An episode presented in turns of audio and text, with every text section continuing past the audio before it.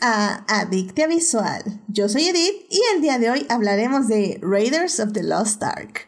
Para discutir, fangirlear, analizar y llenarnos de feels está conmigo Antonio. Antonio, bienvenido al programa. Hola, muchas gracias por la invitación, Edith. Este, pues me encanta, ya sabes, venir siempre a tu programa porque siempre es muy interesante y siempre presentas gente además muy, muy amena y muy inteligente e interesante. Así que gracias.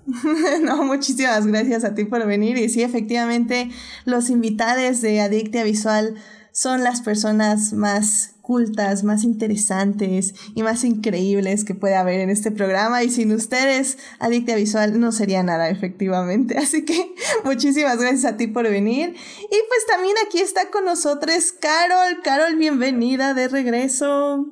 Oli, ay, muchas gracias, qué emoción. Ya hacía falta el chisme el chisme cinéfilo. Eso, sí, tienes, tienes toda la razón hace un ratito que no te teníamos por acá. Y sí, claro, este es el chisme cinéfilo porque nos estamos reapropiando del chisme y estamos haciéndolo una cosa buena, comunicativa, este, vecinal, informativa. Así que efectivamente, el chisme cinéfilo es lo mejor. Así que gracias por venir, Carol. Y está también aquí con nosotros Esteban. Esteban, ¿cómo estás? Bienvenido al programa. Hola, hola, ¿qué tal? Este, muchas gracias. Este, con tarde pero sin sueño, ¿eh? Eso, caray, ¿no? Estás justo a tiempo. Justo, justo, justo. Qué bueno que viniste para hablar de esta gran película.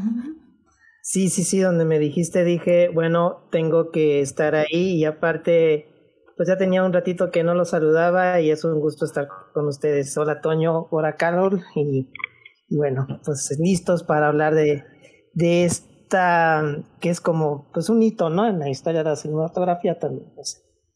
Completamente de acuerdo. Y sí, de eso obviamente hablaremos en este programa. Pero antes ya saben, querido público, que si quieren estar aquí en la conversación pueden estar en nuestro canal de YouTube o Twitch, donde estamos en vivo usualmente los lunes a las 9.30 de la noche. Este, mil disculpas, ya saben, cuando se atraviesa la vida, se atraviesa la vida y, y pues uno no puede detenerla. Así que este, hoy estamos ya aquí con toda la energía en este martes atípico.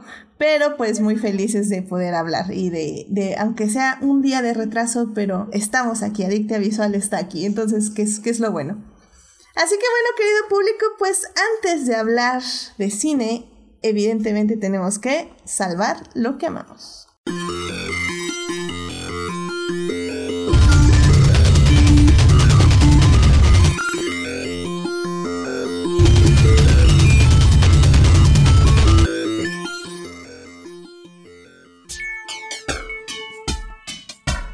Bien, pues ya estamos aquí para salvar lo que amamos. Antonio, ¿a ti qué te gustaría compartir con el público esta semana? Pues, ¿qué te puedo contar? Yo ando bien contento, creo que cada que vengo aquí a tu programa te lo digo porque realmente me, emociona mucho. Estoy leyendo muchos cómics, eso a mí me entusiasma mucho. Y, últimamente, pues ya me conseguí hasta un dealer, ¿no? Que me consigue, ya no tengo que ir a la, a la tienda, nos vemos en un estacionamiento y le compro. Así bien clandestino todo. Una chulada. Entonces, ahorita me ando leyendo un, cómic que se llama Cosmic Ghost Rider. Y es una cosa loquísima porque, pues, si alguno de ustedes lee cómics, pues hay un personaje que se llama Punisher, tenía su, su serie en, en, en, Netflix, que es un vato que castiga criminales. Nomás que ahora tiene los poderes, tiene poderes cósmicos y anda impartiendo justicia por todo, por todo el cosmos. Entonces está divertido. Este, no lo he terminado, pero me ha gustado lo que llevo, ¿no? Este, por si alguien se anima, pues ahí, ahí está un, un, cómic que pueden echarle un ojito. Excelente, excelente. Siempre se agradecen las recomendaciones de cómics. Entonces es Cosmic Ghost Rider. Y supongo que sí está a la venta en, en tiendas oficiales, ¿no? En México, o al menos en Amazon o algo así. Sí, sí, de hecho lo pueden encontrar. Sí, pero eh, yo, yo lo compré en español, entonces es de Editorial Televisa. Y Editorial Televisa ya tiene su, su, su, página ahí en, dentro de Amazon, su portal dentro de Amazon. Probablemente ahí lo pueden comprar o en cualquier librería especializada de cómics eh, en México. Yo creo que cualquiera lo puede tener, no es como, como algo muy de nicho. No, no es tan clandestino como lo hiciste sonar.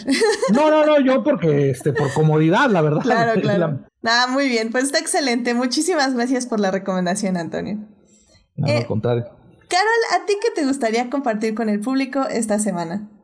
Pues la verdad es que he estado muy desconectada como de las noticias, entonces acabo de empezar a ver Loki y estoy impactada porque me gusta mucho. Mm, no llegué a ver, como que no disfruté en su momento WandaVision, tampoco disfruté la de El Soldado del Invierno y ahorita obviamente no estoy al mismo tiempo que probablemente ustedes lo están viendo, pero me gusta mucho el tono de la serie y la manera en la que como que viajan a través de los personajes y el viaje interno que tienen y la female gaze que tiene y estoy así como disfrutando mucho, mucho, mucho. Veo pedacitos a veces en todo el día, pero estoy disfrutando todo este viaje. Me, gusta mucho Loki. Creo que es lo mejor que ha hecho Marvel para mí, porque amo a Tom Hiddleston, entonces estoy viviendo esa época del 2014 en Tumblr. Sí, es que Tom, es maravilloso, entonces. Completamente de acuerdo y la verdad es que sí, a mí también me sorprendió mucho la serie, creo que eh, definitivamente yo ya soy team series de Marvel y las películas me dan exactamente lo mismo porque las series me están comprometiendo en alma y en feels y en todo y Loki no es la excepción. De hecho, sí, ya oficialmente va a haber programa de Adictia Visual de Loki el 19 de julio. Así que, querido público, ya saben, estén ahí al pendiente en las redes sociales porque sí, vamos a hablar obviamente de Loki. Así que, excelente, Carol, gracias por decirle al público que se ponga el día para que se pueda unir a la conversación. Em, Esteban, ¿a ti qué te gustaría compartir con el público esta semana? Bueno, pues eh, como ya lo he hecho en varias ocasiones que me has invitado, yo ya sabes que soy eh, amante de los deportes y me gustan mucho eh, estas cosas, ¿no? Y bueno, el fin de semana estuve disfrutando mucho la Fórmula 1 con toda la polémica de Norris y Checo y todo lo que pasó, pues, pero bueno, eh, también con la Euro 2020, pero que, que pues ya va a estar también la final, ya se va a terminar y ha sido un muy buen, muy buen torneo en cuanto a fútbol. Pero lo que les quería decir más que nada sobre esto es que me encantó cómo la selección alemana olímpica se presentó o hizo su cartita de presentación para los Juegos de Tokio 2020, para, su, para cuando van a, este, a incursionar en Tokio 2020. Y pues hicieron su presentación como estilo los supercampeones y me gustó mucho. La verdad es que los alemanes tienen ese feeling para estarse identificando con la gente a donde van. Si te acuerdas, aunque la canción estaba pues muy este, fea, pero cuando vinieron aquí en México 86, su México, mi amor, estaba muy cursi, muy acá, pero bueno, todo el mundo se, se entregó con ellos por eso, o sea, saben ganarse a la gente. Y ahora ellos eh, hicieron esta, esta presentación que lo pueden ver en los twitters, en los en tweet eh, que hicieron de la selección o también en varios comentaristas deportivos lo, compartieron. Entonces, eh, eso me gustó mucho y era lo que les quería decir hoy, aparte de lo que he estado disfrutando con la final de la Copa eh, de la Euro 2020, que pues va a tener, se va a llevar a cabo el domingo y que pues ya está Italia ahí metido y pues yo creo que va a estar Inglaterra también, entonces pues va a ser una final muy, muy reñida. Sí, eh, no he visto así partidos per se, pero sí me he estado enterando, llego hasta en los penales y ha estado como muy interesante, como, como muchas, muchos partidos se han definido al final y creo que eso siempre es divertido y estresante. Y a ver, nada más, em, no, tal vez no entendí muy bien esto de lo que nos dices de la selección alemana. Es decir, hicieron como una canción o un videoclip no, no, o no entendí muy bien ahí qué fue. Es, es un este un videíto de presentación con que ponen este todos los jugadores que, que llevan. Okay. Y entonces cada jugador eh, sale presentado como, como la intro de los supercampeones. Mm, okay, y entonces, este, bueno, no sé, ahorita no, no, no recuerdo ahorita alguno de los nombres porque son sub 21, o sea, son chavos los que están yendo a, a, a jugar y entonces te aparece el jugador y te aparece el entrenador, pero como el anime japonés, como en los, los supercampeones, o sea, es el mismo estilo, y aparece el nombre y aparece el jugador, y bueno, te van poniendo ahí a toda la selección y luego todos juntos y haciendo este maromas y todo eso, pero en estilo de anime, pues. Nice, ya, ya, ya, ya, sí, sí, sí. No, pues sí, lo, lo, vamos a buscar y evidentemente lo vamos a postear ahí en el Twitter, Instagram y Facebook de Adictia Visual para que lo vean. Se oye increíble, así que definitivamente lo tengo que ver. Muchísimas gracias por traernos este momento y pues sí, sigue disfrutando la euro y mientras yo sigo llorando con la Fórmula 1 y así. bueno, yo no porque, porque yo soy fan de McLaren y Norris, la verdad es que hasta... Lo está haciendo muy bien. Muy bien. Sí, no, no, en serio que Norris tiene mis respetos y, y mi cariño porque me cae súper bien, es un buen chavo. Sí, sí, sí. Perfecto, pues muchísimas gracias Esteban. Y bueno, ya para cerrar esta bonita sección, pues a mí me gustaría decirles que sí, ya se acabó el mes del orgullo y pues si bien Adictia Visual aquí tuvimos un mes lleno de representación y de muchas recomendaciones en películas, series, eh, creo que también cómics les dimos y así para que, para que se adentraran un poquito más en este mundo tan diverso y tan bonito que tenemos. Eh, pues sí, un poco terminamos, entre comillas, con, con ese mes. Pero pues ya saben que aquí Adictia Visual siempre va a estar dando concientización, material y hablando de estos temas de diversidad, de inclusión, de orientación y de género para pues aprender más del mundo que nos rodea y como bien dijimos en el anterior programa que hagamos de Pose, pues para que estemos, sepamos más y amemos más a, ahora sí que a las personas que nos rodean y en esta nota a mí me gustaría dejarles una, no última, porque ya saben, siempre va a haber más, pero me gustaría recomendarles mucho este Instagram slash Facebook, porque también están en Facebook, que se llama Abrazo Grupal. De hecho, ahorita su icono dice aquí seguimos, porque efectivamente su moto de, de este mes de julio es, sí, tal vez junio acaba el mes del orgullo para todas las empresas, pero eh, las personas LGBT más aquí seguimos y eso está muy muy padre. Me encanta esta página, eh, bueno, este grupo eh, de personas porque hacen escritos muy muy buenos, muy bien informados y muy interesantes acerca de diversos temas. Ahorita justamente pusieron un post de el odio anti-LGBT más mata, que es este caso de Samuel que asesinaron en España.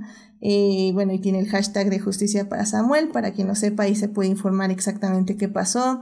Eh, te recomiendan personas LGBT más artistas para que puedas eh, escuchar o ver o aprender. Hablan sobre el amor, hablan sobre las relaciones, hablan sobre género, hablan sobre sexualidad. La verdad es que está muy, muy padre. Como digo, tienen muy buenos posts, muy bonita. A veces creo que pueden decir, uy, es como mucho texto, pero realmente el texto que ponen es muy, muy interesante. Así que les recomiendo muchísimo que vayan y le echen un ojo a su Instagram o a su Facebook. Publican exactamente la misma información en ambas plataformas, así que, así que es la que más les acomode. Eh, no sé si tienen Twitter, ahorita checo, pero bueno, al menos sé que en Facebook y en Instagram ahí están. Así que pues vayan, échenle un ojito y, está muy padre. Creo que se puede aprender mucho ahí. Yo he aprendido mucho y, creo que eso, eso es lo que se tiene que seguir haciendo, no solo en el mes de junio, sino todo el año. Así que muy bien, pues con esto podemos cerrar esta hermosa sección y ya podemos irnos a hablar de cine.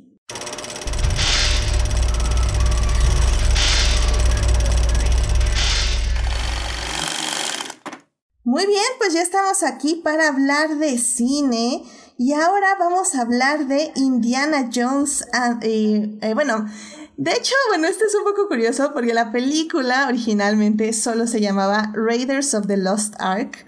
Esta película este, se estrena en 1981, por lo cual este año cumple 40 años. Se estrenó el 12 de junio en Estados Unidos y aquí en México llegó el 17 de diciembre. Así que si bien ya cumplió sus 40 años en Estados Unidos, podemos decir que en México todavía nos falta celebrar su estreno, por decirlo de alguna forma. Y bueno, pues esta película está dirigida nada más ni nada menos que por el gran Steven Spielberg. Y de hecho en el guion se encuentra también un George Lucas, que por ahí les sonará ese nombre, que ya en ese momento había sacado dos películas de Star Wars, esta saga de la que ya casi no hablo, pero siempre estoy hablando, para bien o para mal. y bueno, pues este Indiana Jones eh, trata, eh, bueno, Raiders of the Lost Ark eh, trata sobre este doctor arqueólogo llamado Indiana Jones, que pues es un aventurero que se dedica a rescatar arqueología eh, bueno, objetos arqueológicos de las manos de personas dudosas, en este caso nazis básicamente, y pues para llevarlos a un museo y poder preservarlos, que también eso está un poco dudoso, pero bueno, de eso ya hablaremos evidentemente en, la, en el programa porque en la primera parte eh, me gustaría hablar un poco de la preproducción, de cómo se fue armando esta cinta, eh, cuál fue el contexto en que Spielberg la empezó a hacer. En la segunda parte ya vamos a hablar de la película en sí, de los temas que trata, eh, de cómo se desarrolla la aventura, la edición, la fotografía, todo esto que arma la película y que la hace tan icónica. Y en la tercera parte pues ya vamos a hablar de cuál es el legado de Indiana Jones y pues qué es lo que sigue también para Indy. Así que sin más, vámonos a la primera parte. It is not a donut hole, but a smaller donut with its own hole, and our donut is not a hole at all. Muy bien, pues ya estamos aquí en la primera parte para hablar de Raiders of the Lost Ark, o como más tarde se llamaría Indiana Jones and the Raiders of the Lost Ark. Eh, y bueno, pues esta película, eh, como ya les decíamos, estrenó hace 40 años.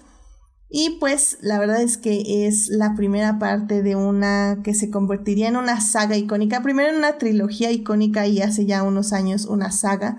De hecho, en este momento se está haciendo la producción de su quinta parte, donde ya hay Harrison Ford, quien es el protagonista de esta cinta, ya está ahí con bastoncito y todo, pero ahí está, batallando y dándole duro para, ganarse el pan del día.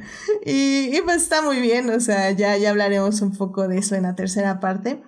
Pero em, me gustaría, yo sé que aquí hay muy, muy, muy buenos fans de Indiana Jones. Así que vamos a tener que empezar por abecedario, porque si no, yo sé que aquí van a empezar a agarrar de, no, yo, es que yo amo esta película, tengo que decir por qué. Así que mira, Antonio, eh, ¿Tú qué nos podrías decir eh, tanto de tu experiencia viendo Indiana Jones como de esta preproducción? ¿En qué, ¿En qué momento Spielberg se encontraba en su vida para hacer esta película? Lo primero que, te voy que tengo que decir es, ¡yay! Soy el primero. Este, eh, miren, eh, y yo tengo que decirte odio. Ni modo, el abecedario, este, tengo que decir que hago trampa porque yo soy José Antonio. Ah, sí, cierto. Pero Antonio está bien. Entonces, eh, miren, eh, voy a decir yo creo que algunas cosas que pues todos nosotros, todos, todos como fans de, Indiana Jones, pues yo creo que ya sabemos. Este, Steven Spielberg siempre había querido hacer una película de este personaje llamado 007 y tenía una idea así muy, muy general acerca de lo que quería hacer. Así que también sabía en quién podía apoyarse para ello y se dirige rápidamente ahí a casa de, bueno, no, no, fue a casa porque en aquel tiempo Lucas estaba en Hawái descansando de, de, Star Wars, esperando a ver cómo le iba a ver a su película, cómo le iba a ir a su película. Y la leyenda urbana cuenta que mientras armaban un castillo de arena a la orilla de la playa ahí en Hawái, este, pues le plantea a Steven Spielberg la idea, ¿no? De, de este, de, de, hacer una película de, de, un 007 o algo parecido. Y entonces Lucas le dice, oye, yo tengo una idea mejor. Ya Lucas había planteado hace mucho más tiempo, ya como en los setentas, hacerse una película de un personaje que se llamaba Indiana Smith y que estaba basado en los personajes pues que ellos veían cuando eran pequeños estas películas seriales a blanco y negro eh, que eran capituladas, este, eh, que hablaban acerca de, de, héroes, de hazañas, de personajes así como muy parecidos a Indiana Jones. Y al final de cuentas a Spielberg no le gustaba el apellido Smith y termina siendo Indiana Jones. Entonces, e, esta, esta idea de hacer Indiana Jones fue como una sinergia de, de personajes de, de, autores, de, de, personas involucradas, pues que les hizo eh, de alguna manera, pues, pues, eh, pues compenetrarse para crear este, este personaje tan, tan interesante, ¿no? Al menos para la época. Y pues todo, había un montón de personas involucradas, así como quién puede ser Indiana Jones. Y pues había de todo, de Peter Coyote, hasta creo que se había barajado el nombre de, Tim Matheson, Jeff Este... También estaba eh, este, el de, el de, que se me fue el nombre, fíjate, discúlpame, el, el que sale en la de, la de pues la casa. famoso- ¿Cómo? ¿El, más- el más famoso de todos? El del barrio chino. Ah, Kurt Russell. Eh, el otro barrio chino. La otra izquierda. Este. Digo, ah, eh, Jack Nicholson, ah, gracias. Jack Nicholson. Ah, ok. Ya, ya, mil disculpas, Jack, Jack Nicholson. Y al final de cuentas, pues el que más casaba con esta, con esta idea de lo que tenían en mente, pues era, era un jovencísimo Magnum Pay. Y entonces, eh, pues ya no pudo ser porque tenía su contrato con Magnum y, y, y Lucas pues no quería repetir actor porque no quería que dijeran, ah, mira, es el que tiene actores fetiches y que siempre está utilizando a los mismos. Pero Spielberg lo convence de utilizar ese Harrison Ford que había sido ya Han Solo. No Y quería pues su demás- Bobby De Niro. eh, Decía Así él. No, es. no quiero mi Bobby De Niro, ¿no? Así es. Y por lo demás ya es historia. Ahora a nivel personal, pues puedo decirles que esta es la película, la película que me hizo fan del cine. Así de fácil. Wow. Wow, no, pues muy bien. No, sí, y, y digo, qué, qué buen resumen. Sí, efectivamente, creo que hay que resaltar esta mancuerna entre Lucas y Spielberg. Y que al final del día creo que, digo, para los fans de Star Wars siempre es muy interesante cómo George Lucas sí vivió por, o sea, sí ha vivido mucho tiempo en las afueras, inspirando a otras personas para hacer cine.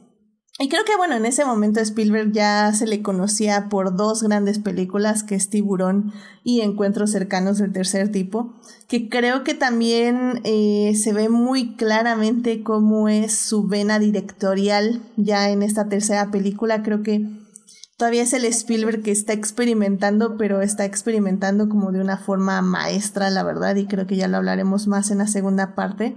Este, pero Carol, eh, no sé cuál ha sido tu experiencia con Indiana Jones y, y qué nos podrías decir de, de Spielberg y cómo maneja este cine de, de aventura en esta Pues- época de su vida. Pues la verdad es que Indiana Jones para mí es una de esas películas que no sé en qué momento las vi, pero siempre estuvieron parte de mi vida y sobre todo de mi infancia. De hecho, yo estudié en la facultad de antropología porque yo quería ser arqueóloga, pero luego descubrí que no era como en las películas y acabé estudiando otra cosa. Pero parte de lo que creo que, em, aparte de que mucha gente inspiró, no solo de manera para hacer cine, sino también para acercarse a este tipo de estudios académicos que no tienen nada que ver con las películas, fue también que conectó eh, con esta sensación de aventura. Y es un, bueno, al menos yo lo extraño. Sé que hay muchas películas de aventura, sé que las cosas son diferentes, pero algo que sucede en esa película en particular es que creo que es el momento perfecto en donde puedes ver cómo los efectos especiales se van transformando dentro de lo que es un poco más manual hacia la parte ya que conocemos hoy en día. Y verla, hoy la estaba viendo y dije, wow, incluso siento que los efectos no han envejecido como en algunas otras películas. Y puedes apreciar como lo bien estructurada que estaba el guion, lo bien estructurada que estaba la música, los momentos en los que se te presenta el héroe y puedes este, ver sus fallas y entender por qué sigue siendo una persona, incluso el carisma de Harrison Ford, que es, o sea, irreemplazable, y entiendes por qué todos estos elementos llevaron a esta película a ser un, un suceso exitoso y además eh, replicable en un sentido, pero que no puedes replicar después si no tienes, incluso tienen todos los elementos, ¿no? Porque no solo es cuestión de suerte, sino encontrar a tu protagonista perfecto, a tener una buena historia, sino también hacer que eh, todos los elementos casen perfectamente con el contexto, ¿no? No sé si me estoy explicando. Sí, o sea, eh, el arte de unir todos los elementos para llevarlos a una resolución perfecta o una narrativa perfecta, ¿no?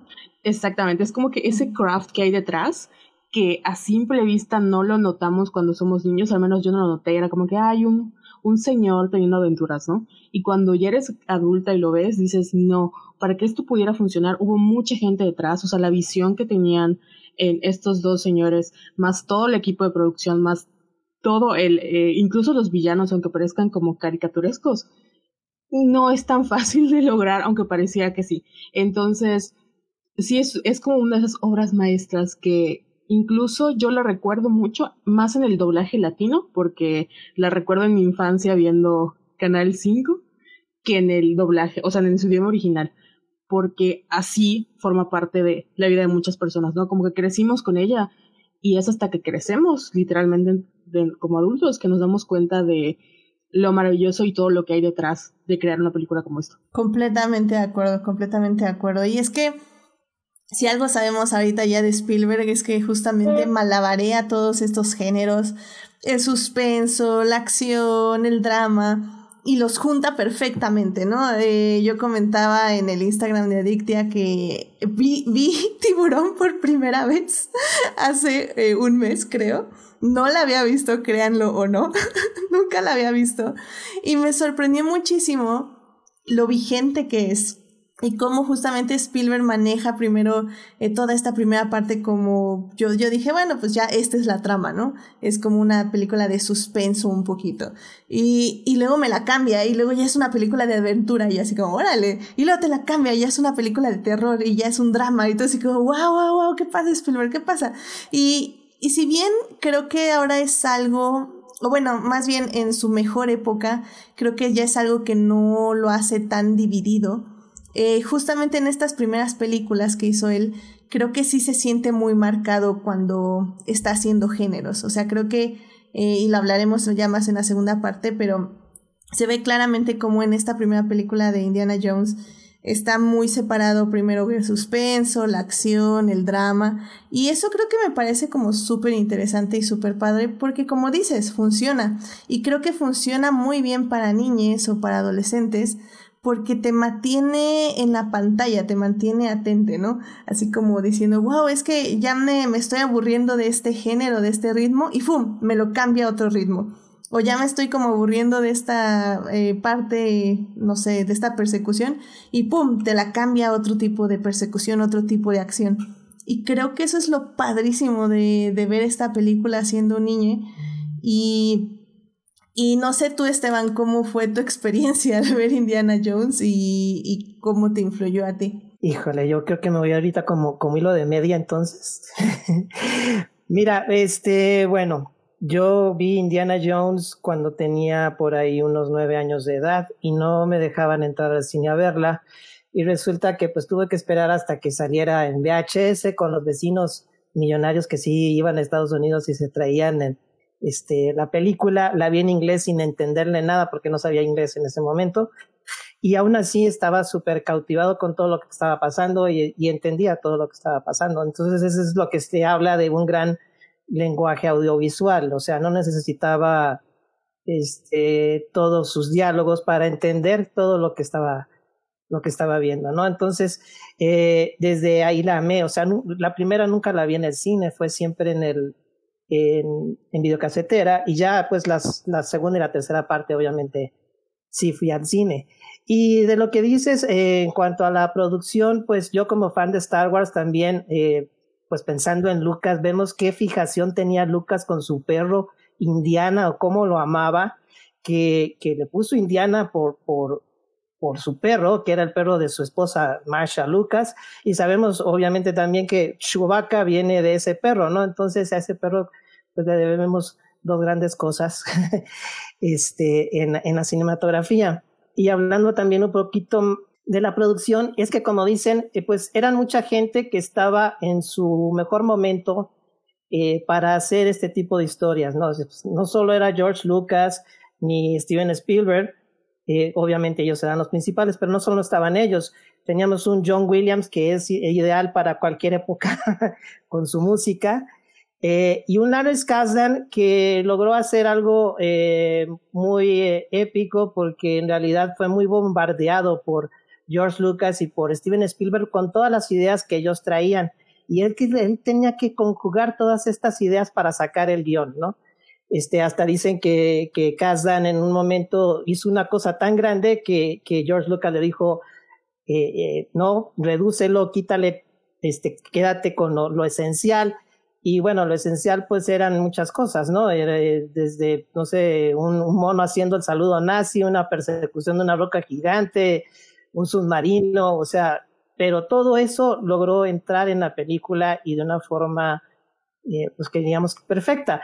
Como, como dijo Toño, este, también había, él, aportó sus cosas porque Spielberg quería hacer una película de James Bond, entonces eh, ellos querían que, que, que, Indiana fuera pues mujeriego, alcohólico y, con problemas de juego, pero Kazdan les dijo, no, ¿sabes qué? No, no necesitamos que tenga eso, o sea, ya con que es un arqueólogo, con que es un doctor y con que es un aventurero, ya tenemos un, un, este, un personaje muy interesante y genial que se quedó así aunque vemos ciertos guiños a esas cosas en, ciertas escenas, ¿no? Sobre todo al principio cuando Indiana está en su clase de, de, historia o de arqueología, ¿no? Este, como que quisieron darle por ahí, pero no fue muy, muy, este, no se andó en eso, pues no se, no se fueron por ahí y eso es lo que se, se agradece porque dieron un, este, un personaje pues completamente icónico y, y no quisiera olvidar mencionar a Philip Kaufman, que él dio la idea del objeto del deseo. Él, él fue el que dijo, eh, vamos a hacerla acerca del, del arca eh, de los hebreos, el arca del pacto, y que eso sea lo que estén buscando. Y también creo que, no estoy, no estoy seguro, pero que también creo que él metió la idea de los nazis. Entonces, por eso es que en el guion está también Philip Kaufman como parte de la historia, eh, pero bueno, es, es, eso es lo, lo, padre de esta película, que logró conjugar a todas estas personas en su mejor momento y dieron el, el mejor producto pues de aventuras que ya hablaremos después, que, que como dijo Carol, pues hemos visto ya muchas este, películas de aventuras, pero pues están todas súper influenciadas por Indiana Jones. Completamente de acuerdo. Y sí, este, sí, mira, qué bueno que mencionas eso de, de que estaba pensado como mujeriego, bueno, o que querían que fuera así, porque sí hay muchos trazos de ello y de hecho es algo que Carol y yo discutíamos, bueno, empezamos como a eh, hacer un foreshadowing en Twitter, porque hay, hay que hablar también de los personajes femeninos, que en el caso que tú mencionas, creo es esta escena cuando está dando clases y efectivamente casi todas las personas que están en su clase son alumnas, porque que por qué otra razón estarían mujeres estudiando arqueología si no es porque el profesor está guapo. Este, entonces, y, y, creo que hasta hay una representación gay por ahí, lo cual me parece como interesante, aunque es un guiño cómico, evidentemente. Pero bueno, ok. ok, no, no, vamos a hablar de ello, evidentemente, pero bueno, ya lo vamos a ahondar más justo eh, ahorita en la segunda parte. Em, pues de hecho yo creo que con esto podemos pasarnos ya a la segunda parte para ya ahora sí hablar 100% de la trama, porque al final el día es de lo que queremos hablar y de lo que queremos analizar y creo que es lo que vale la pena. Así que vámonos ya a la segunda parte. Muy bien, ya estamos aquí en la segunda parte. Estamos hablando de los 40 años de Raiders of the Lost Ark. Eh, esta película que pues este nos cuenta justamente la primera aventura, o bueno, la primera aventura que sabemos de Indiana Jones. Eh, evidentemente sabemos que es una persona que ha tenido muchas aventuras porque en esa gran introducción, porque la verdad sí creo que la primera escena es una gran introducción, es una introducción casi casi de misterio y de suspenso, donde nunca vemos la cara de nuestro héroe o de nuestro protagonista, siempre vemos la espalda y como estas personas cuchicheando atrás, diciendo, no, pero es que es peligroso, pero nos están siguiendo, pero ¿qué va a pasar? Y justamente ya que lo vemos entrar a este templo y eludir todas las trampas para obtener este eh, objeto de oro, que de hecho están viendo en YouTube ahí la imagen. Em, híjole, me parece excelente y que termine justamente perdiendo, porque termina perdiendo, o sea, sale con vida, pero lo que roba o lo que obtiene, eh, ¿por qué lo roba, la verdad? Pero bueno, lo que roba para asegurarlo en un museo este gringo. Em, eh, bueno, británico, ¿es británico o es gringo? Ya no me acuerdo. No, es gringo, ¿no? Gringo, ¿no? Sí, él es, él es gringo. Bueno, ok. Eh, bueno, para asegurarlo en un museo gringo, este, se lo roba uno de los villanos secundarios, se podría decir. Entonces, esa, esa introducción, la verdad, creo que se te queda grabada. O sea, no sé ustedes qué les parece, pero es increíble. Creo que en sí, eh, en imagen, la bola gigante persiguiéndolo y, y obligándolo a salir volando por los aires, creo que siempre ha sido un momento tremendamente icónico en el cine. Y además nos da, perdón, nos da la, la presentación de un Alfred Molina por primera vez. Oh my god, sí. Muy joven, Alfred. Muy, muy joven. Y, y que vamos este, ahí en cuestiones eh, que, como mencionaba Carol, que no envejece porque también tiene muchos efectos prácticos eh, y, y, por eso es que se, se, ven tan, tan, tan reales en, este, en esta cosa. Sí, sí existía esa bola gigante, este, las arañas sí eran de verdad y Alfred Molina se, se moría este, por, por esta situación. Y también ese juego que hace con la película, con las cosas que nos dan miedo, ¿no? O sea, no solo, como dices, está, va a entrar a un templo desconocido, pero hay unas tarántulas enormes que, que pues casi todas las personas le tenemos miedo a las tarántulas, ¿no? Este, o a los insectos, que eso es algo. O a las víboras. Las víboras, que es el miedo que tiene, que es la fobia que tiene Indiana, ¿no? La fobia, él le tiene fobia a las, a las, este, a las, las víboras. Este, las serpientes, perdón, sí, Dato curioso, justamente las tarántulas cuando se las pusieron a Alfred Molina en, en espalda, no se movían porque pues, o sea, se quedaban ahí, porque en general las tarántulas son inofensivas, nada más si las alteran es cuando evidentemente se defienden, pero pues se las ponían en espalda y pues las tarántulas estaban felices y pues Spielberg se quejó con la persona que estaba manejando a las tarántulas y dijo, se veían falsas. Ajá, dijo, no, es que se ven falsas, pues no se mueven. Y dijo, ah, ya sé qué podemos hacer. Les voy a poner, son puros machos, les voy a poner una hembra y se van a empezar a pelear por la hembra. Y, y pues entonces fue lo que hicieron y pues sí, este, estaban peleando en la espalda de Alfred Molina, pero pues al menos ya se movían y entonces a Spielberg sí le gustó esa toma. No, pero a Alfred Molina le salió una roncha enorme por, sí, por pues los sí. pelitos de las tarántulas, ¿no? Sí, porque para quienes no sepan, eh, la defensa de las tarántulas justamente su pelo es muy irritante. Y lo empiezan a soltar y eso empieza a causar irritación. Entonces, pues sí, si tienes 50 tarántulas en la espalda que están soltando pelitos, pues evidentemente te va a afectar en la piel. Y luego si eres un Alfred Molina que apenas vas empezando tu carrera, pues dices ni modo, échale. Exacto. Hay que picar piedra, hay que picar piedra. Sí, pobre Molina, hombre. Ya sé, ya sé, pero... Oigan, y lo, no sé si habían considerado también este dato curioso de que la película está aparentemente inspirada en un cómic precisamente del tío Rico. ¿Se acuerdan aquellos cómics de Rico MacPato buscando tesoros que después inspiraría la caricatura de Pato Aventuras? Claro que sí. La, el reboot de Disney está muy padre, por cierto. Ah, bien. Mm, mira, mira, dato curioso. Ah, Aunque que... ellos admiten que les gustó mucho ese cómic, nunca han dicho que, que realmente está inspirado en él, ¿no? Pero lo ves y dices, no, obviamente tiene su piedra rodante, sus trampas, su templo, el ídolo que tienen que ir a buscar, o sea, todos los elementos están ahí. Mira nomás, mira nomás. Es que es que es inspiración nada más, no, no se lo robaron. Uh -huh. Pues muy mal, pero muy bien y qué bueno que ya lo sabemos y podemos buscarlo y compararlo evidentemente. Y, bueno, creo que al final del día eh, en eso es un poco la película, ¿no? Porque primero podemos hablar justamente de toda la aventura que pasa. Eh, creo que se resume muy bien, ya, ya lo he dicho muchas veces, o sea, en la escuela de cine nos decían justo esto, los primeros 10 minutos de una película es básicamente de lo que se va a tratar todo el tiempo y te tienen que dar todas las pistas necesarias para que entiendas el resto de la cinta. Y pues creo que en estos primeros 10 minutos entendemos perfectamente una, la naturaleza de Indiana Jones, su carácter, eh, sus miedos, sus dudas, eh, un poquito pues cómo es, eh, cómo se mueve en este mundo, en este contexto. Y pues me parece una gran introducción para lo que, como bien ustedes dicen, va a ser una serie de efectos prácticos, coreografías, explosiones. O sea, creo que al final del día, por ejemplo, esta escena que decimos de las serpientes, que está este Indiana Jones, Harrison Ford y está Karen Allen, eh, la coprotagonista femenina, está justamente están rodeados de todas estas serpientes y decían que efectivamente pues las serpientes eh, como tenían frío y querían, querían irse al calor se alejaban entonces tenían que meter las serpientes en botes y cuando antes de que dijeran acción aventárselas a los dos para que tuvieran las serpientes alrededor y que si había cobras y que si había este pues cosas bueno serpientes no tan benignas y había otras muy benignas.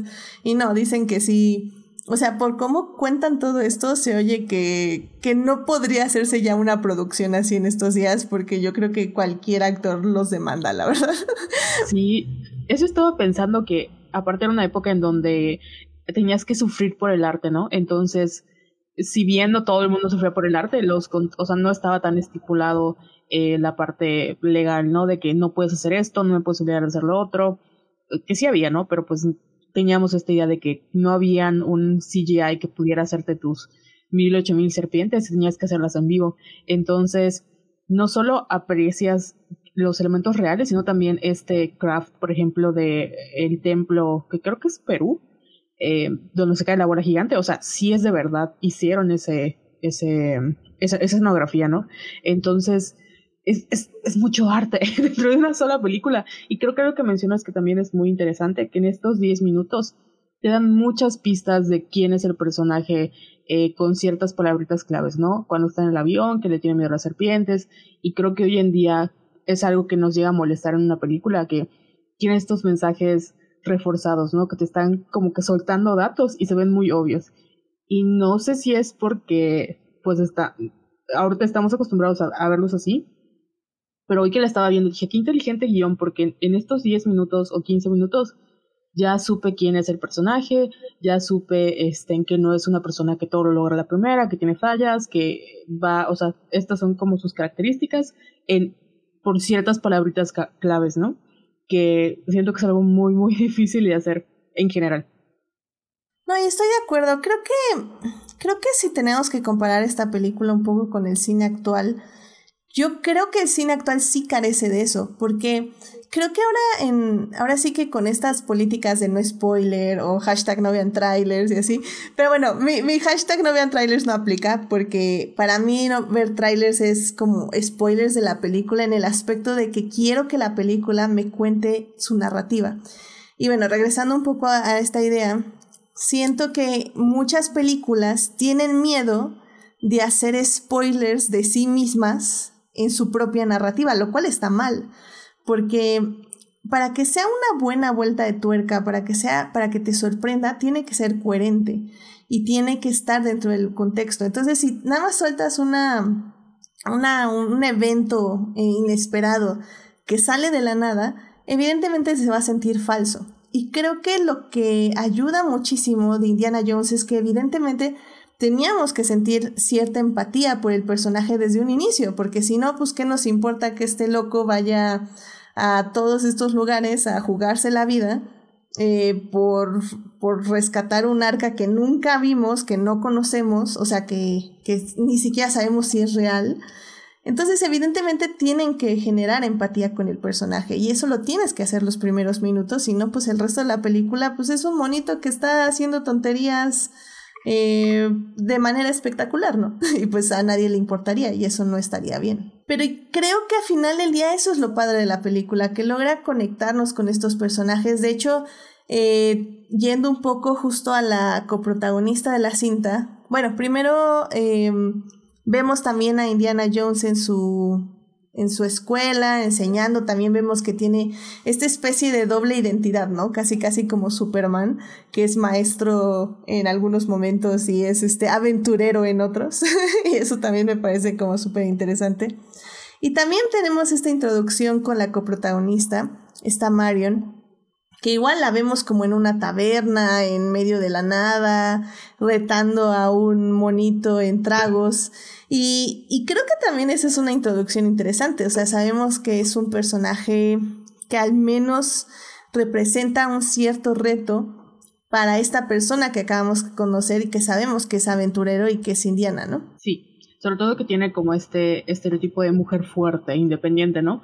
Porque está tomando y no aunque al final de la película siempre, entre comillas, acaba siendo como la damisela en peligro, pues parte que lo que la salva es que su como que ella no es como las otras chicas, ¿ya sabes? Como, como este, esta idea de mujer badass que toma mucho, ¿no? Y nadie la vence. Aunque en el fondo, pues ya sabemos que en 2021 la fuerza viene de otras o puede venir desde la vulnerabilidad, pero casi tenemos como esta dualidad de la mujer así fuerte e independiente que hashtag igual se enamora. Entonces, es muy interesante ese. Y creo que lo que más me gustó de, de verla otra vez fue, yo no estoy tan segura que, que fue parte del guion y que parte de lo que ella le metió, como este reclamo que ella le hace a Indy de yo era una niña, que es un tema muy 2021, ¿no? ¿What? Sí, muy 2021, adelantada a su época. Ya sé. esa, esa película representa a las mujeres para lo que se creía que en esa época era el empoderamiento femenino. Entonces, un, un, empoderamiento femenino era una mujer fuerte, entendiéndose fuerte, como muy parecida a un hombre. O sea, como que su fortaleza venía, a ver, un hombre puede tomar, pues todas las mujeres pueden tomar más y mejor, ¿no? Y van a vencer a otros hombres jugando vencidas, y, van a hacer muchas otras cosas que, que, que, que, las pintan más bien así como en ese sentido. No, no como ha crecido obviamente esta idea, pero para hacer los ochentas, pues, pues yo creo que era, que era bastante adelantada a su tiempo considerando pues el momento histórico en el que estaban las mujeres en, ese, en ese instante, ¿no?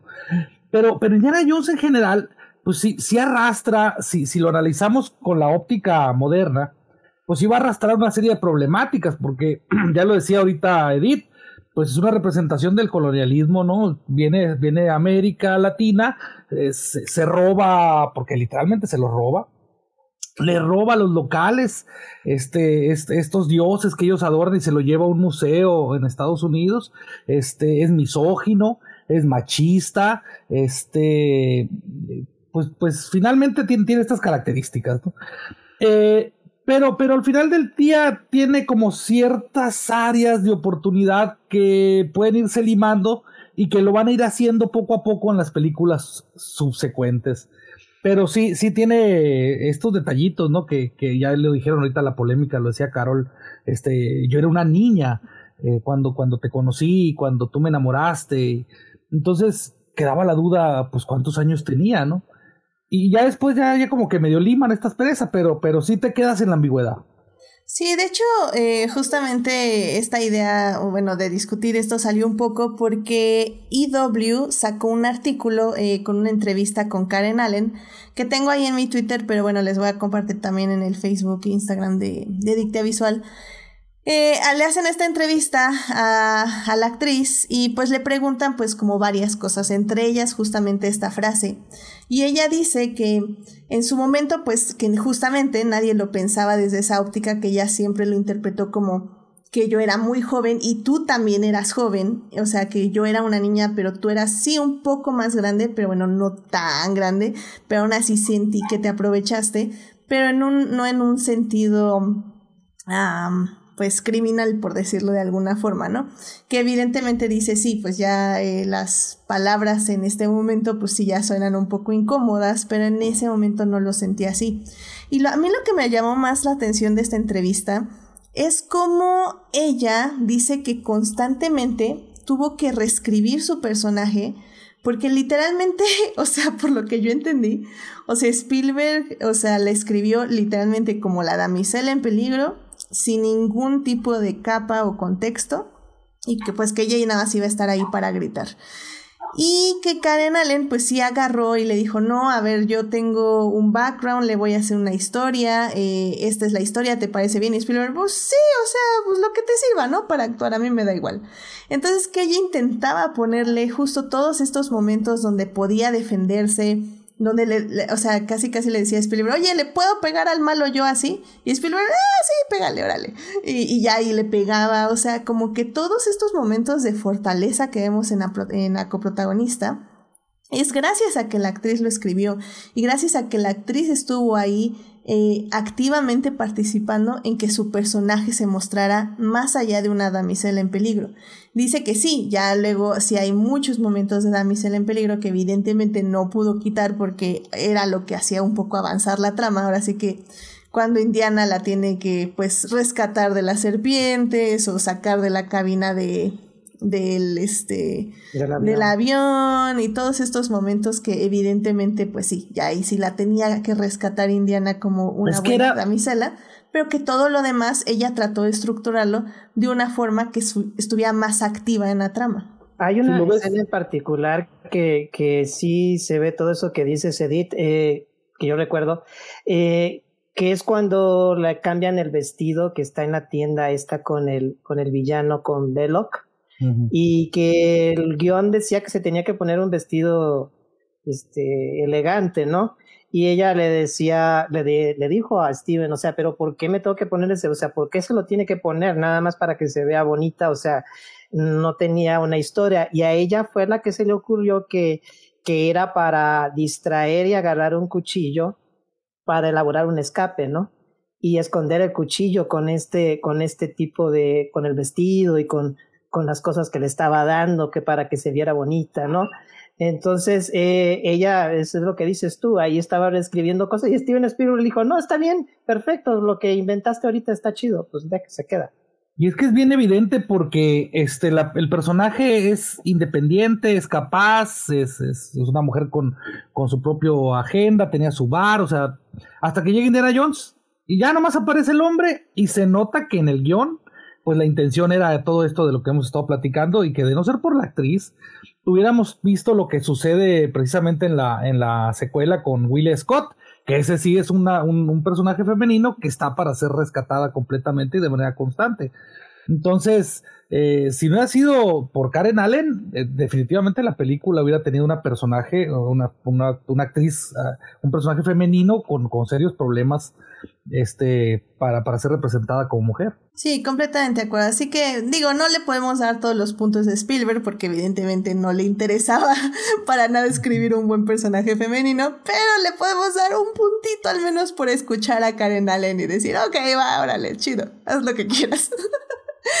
adelante, adelante. Y bueno, pues... Eh, Ustedes, por ejemplo, no sé si quieran elaborar, por ejemplo, cuáles son sus escenas favoritas. Ah, bueno, no, antes de eso, perdón, discúlpenme. Hay que hablar de los villanos, porque creo que algo que tocaba Carol en la primera parte y que sí es muy interesante, es que los villanos sí son caricaturescos en el sentido de que, pues sí, son los malos de Malolandia, sobre todo los nazis. Creo que eh, solo este arqueólogo, que ahorita se me fue el nombre, es Belloc. Belloc, sí, muchas gracias. Sí, Belloc eh, es el que tiene como un poquito más de capas, como que sí tiene una conciencia por ahí, ¿no? Pero realmente todos los demás este, villanos pues son nazis, entonces evidentemente son malos, malos, malos, lo cual sí está bien, pero bueno, en el aspecto caricaturesco, por decirlo de alguna forma.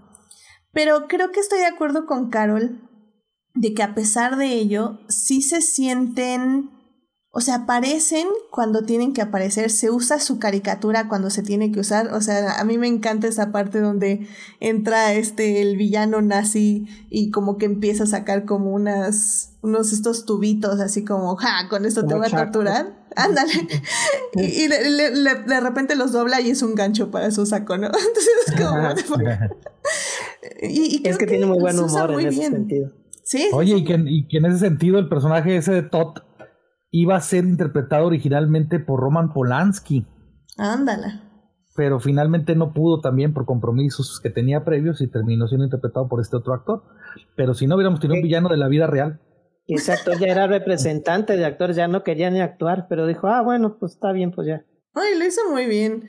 Y creo que eso es justo, creo que algo que hace Spielberg bien, que es este, usar sus villanos en la cantidad necesaria, porque creo que si tuvieran más este tiempo de pantalla, sí se hubieran sentido muy caricaturescos.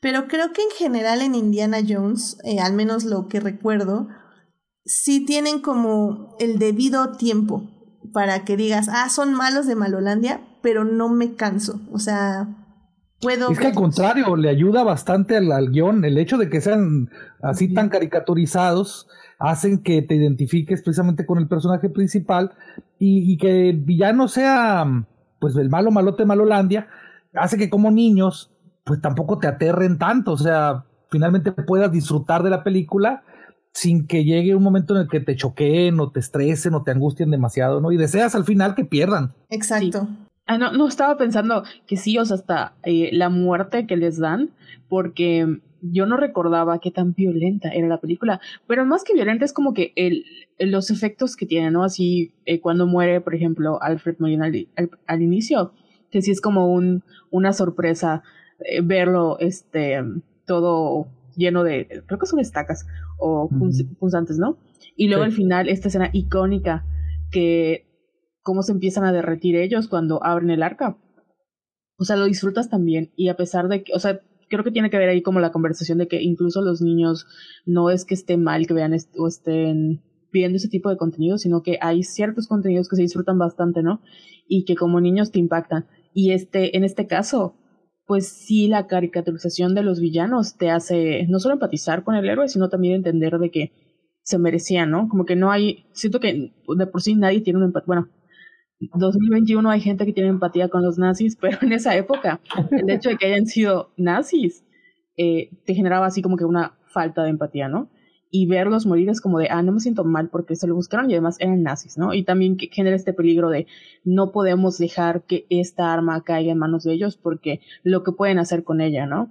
Y es esta urgencia que tenemos de no puedes rendirte, Indy, porque si dejas que caiga el arca en manos de los malos, o sea, nos va a llevar a todos, ¿no? Y puede cambiar el rumbo del mundo. Entonces, como que esta urgencia que tenemos, no solo eh, que vivimos cuando él está en peligro también, sino como que estamos en, nuestra casita o en el cine, llegamos a vivir así de que por favor no te rindas, porque si tú no puedes salvarnos, ¿quién lo va a hacer? Es bien interesante porque ahora estamos pasando por esta etapa donde humanizamos a los villanos. Y yo no sé, la verdad, francamente no lo sé, este, ¿qué, tanto a largo plazo esto va a representar un problema en términos de, de, lo que representa para la moral, para la ética, para la justicia, ¿no? Entonces, hay, hay personajes que son villanescos completamente y ahora resulta que tienen sus motivaciones, hay algo que sí los hace ser villanos. Y sí, sí es cierto, en la vida real tal vez sea, sea así, pero eso no lo redime eh, como en las películas. En la vida real no, no, hay, no hay punto de redención, en las películas sí. Y eso es a mí lo que es algo que me preocupa. Eh, en, caso, en el caso de Indiana Jones, pues los villanos son villanos y los héroes son héroes. O sea, es blanco y negro. Y está padre para una película para niños, ¿no? Bueno, ni tan para niños, era como para adolescentes. Pues de hecho, justamente la clasificación fue R, eh, en algún momento por esa escena en específico, por cómo se derriten. Yo estaba traumado a mis nueve años de que no la podía ir a ver al cine, no me dejaban entrar a, a ver Indiana Jones. Pero, por ejemplo, en Estados Unidos sí la bajaron a eh, PG, PG-13 o algo así, porque le pusieron el fueguito. Entonces, según esto ya no se veía tanto, pero de todas formas, ¿no? Sí, no, no era PG-13 porque creo que en ese tiempo todavía no se inventaba. Creo que lo inventaron. creo que existió a partir de esta película. No, creo. Esos legados que hay, o sea, existió. ¿No es para la de Temple, Temple of Doom? Según yo fue en la 2. Según fue, ah, bueno, tenía la idea de que, pues, que Indiana Jones lo, lo, lo trajo, pero no sabía en cuál en realidad. Mm, ok, ok, ok. Mira nomás. Ay, ay, ay, esa, esas clasificaciones que nos impiden ir al cine y traumarnos. No, está bien, está bien, porque luego hay muchos este, sadres irresponsables que no saben ni a qué meten a sus niños, pero bueno. um, sí, estoy completamente de acuerdo. Creo que al final del día, eh, ah, a mí, o sea, creo que los anti, eh, más bien, eh, esta redención de villanos y que también los héroes tampoco son ya, o sea, estos estas tonalidades de grises sí funcionan, a mí sí me gustan, pero sí siento que hay películas que se tienen que tener así los villanos y los héroes. Y hay otras películas que no. Y justamente es eso, es lo que decían. O sea, películas para niñas como esta, que es de aventuras, que es sencilla, que no se tocan temas como muy profundos, solo es de buscar hacer el bien y detener el mal, por decirlo de alguna forma. O sea, creo que sí, o sea, funciona siempre el blanco y el negro. Y eso es lo que le da la sencillez a la película y eso es lo que le da también un poco la justificación de la violencia, porque como bien dice Carol, este, sí hay bastante violencia, o sea, sí vemos varios nazis siendo este, atropellados, este, golpeados, aventados, etc, etc.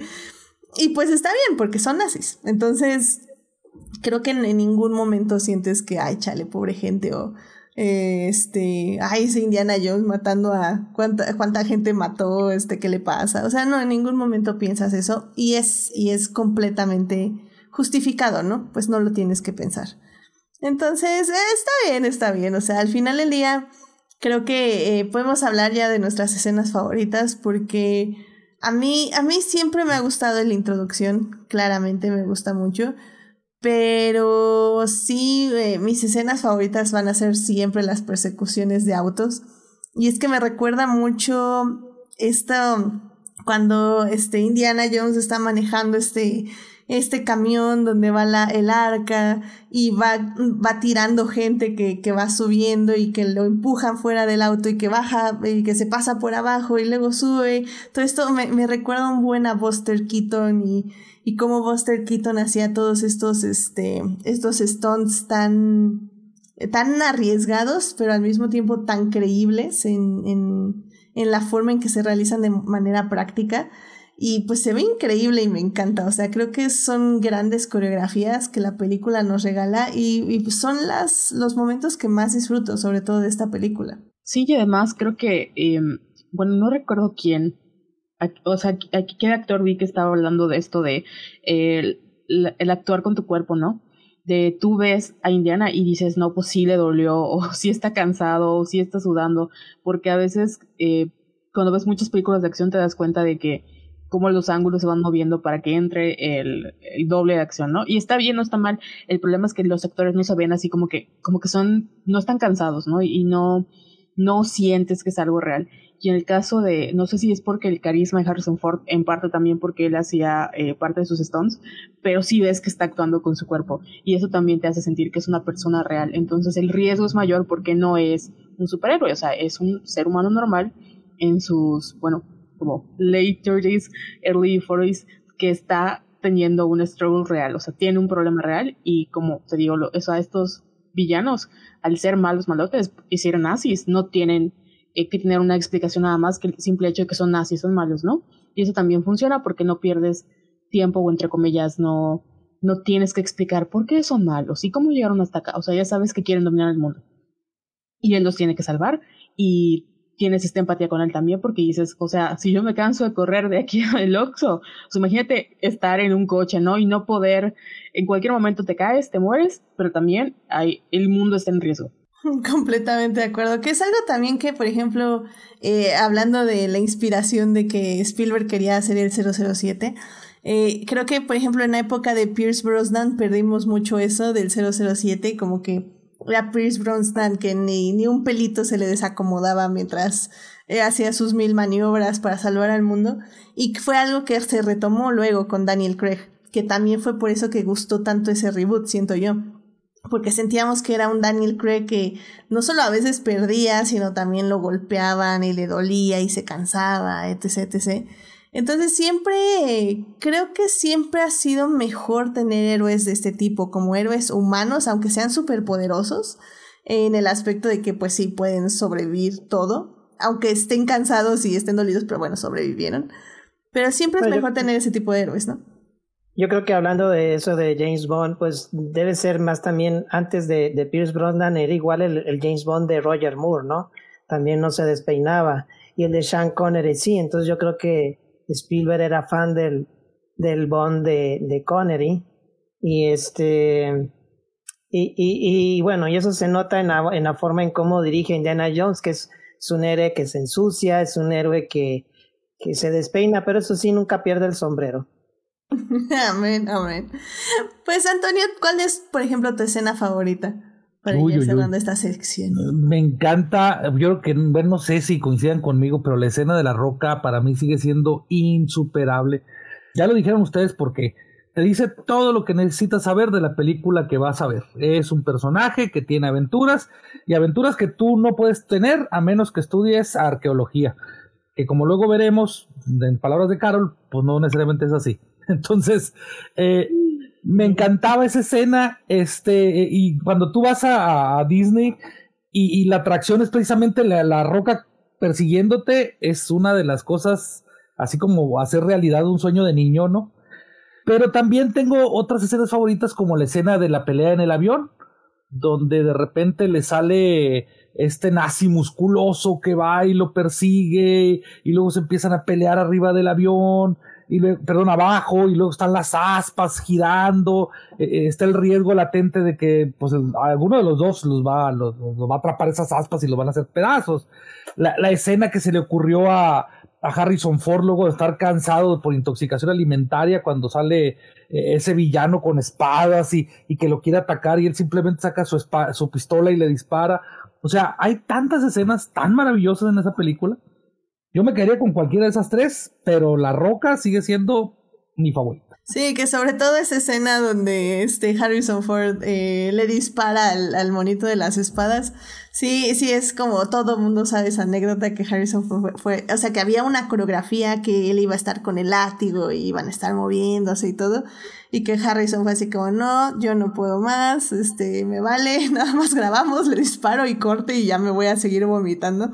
Porque también en esa entrevista de EW, esta Karen Allen dice que sí, que fue un un, fue horrible, o sea, que fue horrible esa grabación, que todo mundo salió mal del estómago, o sea, que todo mundo se enfermó, que todo mundo bajó como, decía, como 6, 12 pounds, y que, que porque sobre todo que les decían que era agua embotellada, pero no, que nada más la, estaban llenando de, de, la llave y las ponían en botellas y se las daban y les decían que era agua embotellada. No, no, no, dice que fue lo peor, que el, el, el mono también que casi siempre son monos entrenados, bueno, que este mono no sabe dónde lo sacaron y que casi la mata igual, no, no, no, que dice que fue un espanto y que cuando todos se fueron de ahí le agradecieron a Dios porque realmente ya no veían el fin de esa grabación. Oye, y hay una escena por ahí filtrada donde salen los intentos, los borradores de, de, Indiana Jones peleando con las espadas y el látigo y tirando latigazos y todo. La verdad es que no funciona tan bien como esta escena de, de Indiana Jones disparando. Sí, no. Ah, casi siempre es por eso que decimos que lo que se elimina, se elimina para bien. Carol, ¿a ti qué, qué, escena te gusta más de esta peli o algo más que quieras decir? Como ya dijeron, creo que, bueno, para mí el final es mi favorito porque eh, los cuerpos derritiéndose marcaron algo en mí que no pude luego desbloquear. Pero también la, la escena que me da más risa y me gusta mucho es cuando eh, se caen con las serpientes. No porque estén sufriendo, sino porque luego destruyen un monumento histórico, que es otra cosa que cuando creces dices, era un arqueólogo, pero está destruyendo parte del patrimonio de la humanidad. Cuestionable, pero es muy divertido por eso cuando logran salir de ahí. sí, es cierto. Primero la vida antes que el patrimonio de la humanidad. que a mí me recordó muy a, la momia, que también hay una escena así, pero que, evidentemente debe ser un homenaje, o sea. No, pues la momia viene completamente de Indiana Jones. Exactamente. un bonito y vestido igual. Efectivamente, efectivamente, con el gran Brendan Fraser que amamos en este podcast. pues, Esteban, ¿alguna escena que quieras resaltar de la película? Eh, nada más tengo que decir que maldita lista de orden alfabético, porque ya dijeron. no, pero todas las. Es que es eso, o sea, tiene tantas escenas que ya son memorables y que ya forman parte de la cinematografía y que. y que muchas películas han copiado, ¿no? O sea, eh, o que por lo menos de, de ahí lo han sacado, ahí lo, lo vieron primero y, y, y, lo han replicado en, en, en, en otras, este, en otras películas. Todas las que dijeron me impactaban tanto de niño que yo quería ver esa película. O sea, yo veía puros pedacitos cuando veía los Oscars, porque la vi después de que ganó sus cinco, cinco Oscars. Este, eh, y, y, estaba súper impactado. Y bueno, eh, la de, ya la que dijeron de Harrison Ford, que le dispara al güey de las espadas. Pues este, son dos veces que dos improvisaciones de Harrison Ford ayudan mucho a una película de, o a una historia de George Lucas, ¿no? La otra que fue en el Imperio Contraataca cuando le dice a Lea, eh, I love you, I know, y pues es que es Han Solo, pues sí, fueron improvisaciones que ayudaron a, a mejorar el personaje. Eh, y, bueno, pues todas las que dijeron estaban muy bien, tal vez ya nada más por, por comentar una eh, más es cuando al, principio, este, cuando está escapando de esta tribu de aborígenes que le están disparando y que están corriendo. Es una escena que, que ya lo hemos visto en muchas películas y luego luego pensé, por ejemplo, en, en eh, Piratas del Caribe, aunque ya estamos sacando, hablando un poco del legado de Indiana Jones, ¿no? Pero cuando él sale corriendo y que están los este, aborígenes corriendo detrás de él, lo están persiguiendo y tirándole cosas, eh, te da toda, esa sensación y esa ansiedad de que él estaba corriendo por su vida y que querías que se salvara y se tira al, a, a donde está este, el, avión este de, ¿cómo se llama estos aviones que también están en, el biplano? El biplano, ajá. Y se mete y luego, luego lo primero que ves es que también sale una serpiente por ahí y dices, y ahí donde o te das cuenta que odia a las serpientes, ¿no? Este, todas estas escenas, te digo, eh, son muy icónicas eh, que, que, que, todas se te quedan grabadas. Y para empezar, desde, desde el logo de la Paramount, cómo eligieron una montaña para hacer el fade, para que se diera la montaña igual al, al logo de la Paramount, este, pues fue, fue muy, muy bien manejada la película en, estas, en ese sentido y, y por eso es que la puedes disfrutar tanto y aún ahora pues no envejece por, por lo mismo. Envejece en otros aspectos, como ya los comentaron, ¿no? Que pues la verdad pues está hecho en los ochentas y, eran otros tiempos y hemos avanzado mucho y hemos mejorado mucho conforme a esas cosas. Pero pues no llegan a ser tampoco tan distractoras o, molestas, pues no lo entiendes. Se, tolera, sí, sí estoy de acuerdo. O sea, no. Sí resaltan, pero no así como que molesten. O sea, creo que puedes sobrevivir. sí, este, bueno, por cierto, mencionabas que la película ganó cinco Oscars, efectivamente ganó Oscar a mejor dirección de arte, mejores efectos visuales, mejor edición de sonido, mejor sonido y un reconocimiento especial, este, de actores, yo creo. Eh, y, y, bueno, pues sí, ese, esos fueron sus premios y pues fue, fue pues sí una película pues reconocida en su momento por los efectos que hizo eh, Lucasfilm. Bueno, más bien, no, perdón, Lucasfilm, no, es Industrial Light and Magic. Este, Industrial Light and Magic, que bueno, ya se fue, iban consolidando como la compañía de efectos especiales, ¿no? Y bueno, pues, eh, pues ya vámonos a nuestra tercera y última parte de este programa para hablar un poco del legado y para ya dar nuestras conclusiones de esta gran película. Así que vámonos a la tercera parte.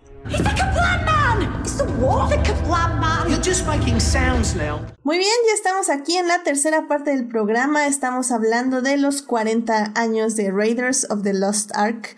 Eh, esta película de Indiana Jones. Y pues bueno, estamos hablando mucho de su legado y de las grandes cosas que trajo eh, al cine. Y, y, bueno, pues justamente eh, después de su estreno, las siguientes películas que se estrenarían de Indiana Jones unos años después le cambiarían un poco, le cambiarían el nombre a esta película y le pondrían ya el prefijo de Indiana Jones and the Raiders of the Lost Ark, porque pues esta película se convertiría en su momento en una trilogía, lo cual pues este, pues a muchas personas les gustó, no les gustó, las odiaron, no las odiaron. Personalmente mi favorita es la 3, si tengo que decirlo, es la que he visto como 500 veces. Pero bueno, a Esteban, para, para voltear el, el, abecedario, ¿qué nos puedes decir del legado de Indiana Jones and the Raiders of the Lost Ark? Bueno, es que Indiana Jones tiene de, de sus eh, cosas eh, personales, pues son un montón de cosas, ¿no? Videojuegos, merchandise, estas tres películas, luego la cuarta que vino que esa no, no, no, me, no me gustó mucho, pero de todos modos la fui a ver muy contento. Este, y ahora esperando la, la, la quinta parte. Pero, por ejemplo, yo quisiera hablar de, de bueno, algo que ya empezamos a hablar un poco, que es cómo influyó en otras películas. Pues si hablamos de la momia, es, es casi como que, pues calcada, ¿no? Hasta son arqueólogos también, creo. Sí, sí, sí, sí. Bueno, este, Ivy o Evelyn es este, es bibliotecaria, por favor. Más respeto. Que Rachel Weisz, que es maravillosa, y Brenda Fraser también. O sea, la verdad es que también sí disfruté la momia, ¿no? Les amo. Tenemos un programa en Adicta Visual, se los dejo ahí en la descripción del programa. este, y eso es como que, o la otra, una que también era como que muy obvia, era National Treasure de Nicolas Cage este, bueno, yo ahorita ya, ya hablé de, Piratas del Caribe con esa, con esa persecución, pero ahorita que, revisé otra vez, revisité la película, el chango está completamente igual al chango de Barbosa en Piratas del Caribe. Este, eh, también, eh, bueno, algo que, que para mí fue este, completamente notorio cuando era pues, eh, adolescente, niño, que cuando salieron estas películas es que salió Indiana Jones, la vi, me encantó, y después salió Romance in the Stone con, con Michael Douglas y Kathleen Turner. Y yo quería ver Romance in the Stone porque, porque el personaje se me figuraba Indiana Jones, o sea, decía, este es Indiana Jones, ¿no? Em, entonces, eh, vemos cómo, cómo influyó en este tipo de cine. Y por cierto, que Romancing the, Romancing the Stone la hizo Robert Zemeckis. Y el guion era de una mujer llamada Diane Thomas, que eh, después de hacer Romancing the Stone, eh, la contrataron para hacer una la secuela, una secuela de, de, de Indiana Jones pero hizo de hecho el primer draft del guion y ella falleció antes de que se lo aceptaran y no su guion no dio a luz porque iba a ser como que en una mansión embrujada, algo que no quería Steven Spielberg, eh, pero ella escribió, o sea, escribió Romancing the Stone y luego hizo su, intento de hacer la secuela de, de, Indiana Jones, pero falleció en un, en un accidente de automovilístico y pues ya no, ya no siguió ella a cargo, ¿no? Pero bueno, ahí está ese, ese dato curioso de cómo se fue dando todo esto y cómo esas escenas que hemos hablado se han replicado en un montón de películas más, ¿no? Sí, completamente de acuerdo. Y, y bueno, sí, para ah. darles las... Sí, eso. Nada más. sí, sí. Es que, ¿sabes qué? ¿Qué pensé también? Este, viendo, cuando ya la, la revisité, dije, ay, güey, bueno, esto es, ya es que obviamente se te olvidan muchas cosas, ¿no? Pero, por ejemplo, cuando están buscando, que buscan el cetro, el cetro que para, para darte, que es como un mapita para saber dónde está. El cetro va. Siento que vas a ir a un lugar oscuro que no quiero pensar. Ya sé, a ese es el que voy, ya, pues ya ves cómo te, cómo te doy la. No, pero luego ves, es que, es que sí está, sí está en, en, The Rise of Skywalker, está, pero manejado de una forma torpe, pero ahí está, pues, o sea, es, es, es, es este, lo, lo están manejando igual. Lo malo de, de, Rise of Skywalker es que manejan como, es que, no que la daga también es un, es un, objeto del deseo y no como un mapita como, como estamos viendo aquí, porque eh, Indiana Jones desde el principio te dice que el objeto del deseo es el arca, ¿no? Y no hay otro. Este, entonces, pero a lo que voy yo no es por hablar de Rise of Skywalker, sino es ver cómo esto está replicado hasta el día de hoy en un montón de cosas que vemos. Sí, completamente de acuerdo, pero creo que justo la, la arqueología en este caso sí tiene sentido. Que por cierto, em, antes de seguir hablando de eso, eh, algo que se me olvidó mencionar es que Indiana Jones, de hecho, extrañamente no se siente perfecta en varios puntos de la narrativa y es porque se se eliminaron varias escenas que creo que sí eran importantes. Primero, por ejemplo, no sabemos cómo Indiana Jones se agarró al submarino alemán, o sea, nada más sabemos que entró y salió, pero no supimos cómo. Había una escena eliminada que nos explicaba cómo. Hay otra escena donde. Ay, ya que yo pensé, ¿sabes qué eso? Dije, ay, este submarino nunca se sumergió, pero no me importaba que no se sumergiera, ¿no? de, hecho, de hecho, en la escena eliminada se ve que él siempre está agarrado de la antena. O sea, no se sumerge completamente, siempre va una antenita afuera. periscopio. Ajá, ah, pues sí, eh, yo, creo de que hecho, sí. De hecho, en el cómic, cuando sacaron la adaptación al cómic por parte de Marvel, este, esa es la explicación que dan también. O sea, que se amarra con el látigo al periscopio y, y, así se avienta todo el viaje. Lo cual me parece muy chistoso. por no sí, por eso la quitaron, de hecho. Sí, sí, sí. Si se hubiera muerto de sed o de hipotermia, lo que llegaba. No, pues de todo. O sea, ahí lo agarra lo que sea, un, una ola y ya se ahoga. O sea, no era bueno. Y Oye, también... ¿puedo decir un dato curioso del submarino, nada más? Adelante, adelante. Ah, sí, sí, de hecho, sí sé. Bueno, te estoy leyendo la ah. mente, pero vas, adelante. Ya que pues lo rentaron de la película Das Boat. Sí, efectivamente. Es, y qué padre, ¿no? Que ese submarino sea tan significativo en dos, podríamos decir, dos obras maestras. De hecho, se compartieron escenarios y sets de varias películas para hacer esta. Eh, por lo que tengo entendido también, por ejemplo, estaban grabando The Shining y deshicieron el set para crear un set de Indiana Jones. O sea, sí estuvo como compartiendo varios espacios de otras películas icónicas. Así que está padre. Eso siempre está muy interesante. Y, y bueno, y por cierto, también para quien no sepa cómo Indiana, este, supo que no, que tenían que cerrar los ojos cuando abrieran el arca, también hay unas escenas eliminadas donde en el medalloncito leen que evidente que quien abra el arca o quien la toque siquiera, este, pues básicamente se muere. Entonces Indiana ya sabía eso, que, que no podían ni tocar el arca ni eh, ver lo que había. Yo, yo, y yo, yo pensaba que era que porque conocía mucho la Biblia y decía que solo el sumo sacerdote podía entrar. y, y verla. Este, y nada más él podía ver la gloria de Dios supuestamente. Eh, y ahí yo pensé, cuando la vi pues y todo, yo nada más pensé, ah, sí, sí sabe que, que la Biblia dice eso y, y ninguno de ellos son somos sacerdotes elegidos, entonces pues no podían ver la gloria de Dios. Mira, yo la verdad sí me quedé con esa duda, o sea, cuando la volví a ver ayer, sí me dije, bueno, pero ¿y cómo sabía de cerrar los ojos? Y ya fue, ya investigando, dije, ah, órale, fue por la escena. Como que sí, no, no me quedó claro tanto justo lo del submarino como lo del arca, por eso lo investigué, porque sí me quedé así con la duda. pero bueno, eh, Nada más para decirles rápidamente, eh, Raiders of the Lost Ark se estrena justo en el 81. Tres años después, en el 84, se estrena la segunda parte, que es Temple of Doom. Y cinco años después de eso, en el 89, se estrena Indiana Jones y la Última Cruzada, evidentemente la mejor película de Indiana Jones y se estrena en el mejor año del universo. y en el 2008 se estrena la cuarta parte, que es el reino de la calavera de cristal que creo que ya, bueno, personalmente yo ya borré de mi mente, solo sé que si quiero sobrevivir a una bomba atómica me tengo que encerrar en un refrigerador, eso es lo único que recuerdo. y pues justamente en este año, como les comentaba al inicio, se está grabando ya la quinta parte de Indiana Jones. ¿Quieres oír algo curioso sobre la bomba y el refrigerador? Adelante. Es un dato que e, e, era algo que querían hacer para precisamente volver al futuro. Así era como eh, Marty McFly iba a viajar en el tiempo. Entonces se quedaron con esta idea y hasta que fueron con eh, Indiana Jones y el Reino de la Calavera de Cristal, donde dijeron, vamos a utilizar esta idea. Lo cual ya vimos que era mala, ¿no? Sí, no, era evidentemente muy mala.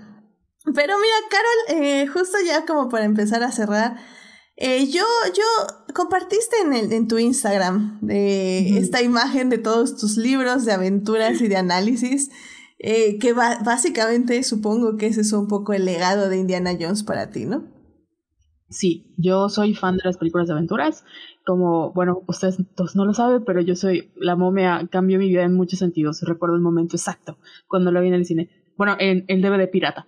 Pero, pero parte de lo que hace icónica Indiana Jones no solo es que crea, como, como dicen ustedes, el, el, patrón o o esta huella de cómo ser las películas de aventuras también, sino que inspira a muchas personas. De nuevo, yo estudié en la facultad de, antropo de, no, la facultad de antropología, porque quería ser arqueólogo. No tenía idea de qué, de qué era. Y mucha gente, es normal que te digan, ah, sí, yo vi Indiana Jones. Luego no, obviamente te descubres que no es lo mismo como sucede en las películas que cuando vas a la escuela, pero siento que era un nicho para los niños que éramos medio nerds y nos encantaba leer la mitología, así como lo fue Hércules de Disney, como luego lo fue la momia y esta parte que cuando yo era niña conectó mucho conmigo, que hay cosas que tú no piensas que son reales y cuando vas creciendo dices, ah, no manches, no sabía que el santo grial era de verdad, ¿no?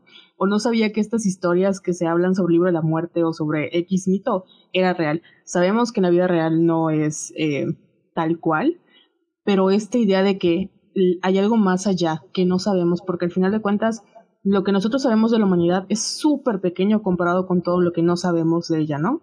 Y son, todavía queremos tener esta sorpresa de lo que no sabemos, ¿no? No sabemos qué tan real es la Biblia, no sabemos qué tan real son estos mitos, bueno, cada quien, pero al final de cuentas no sabemos.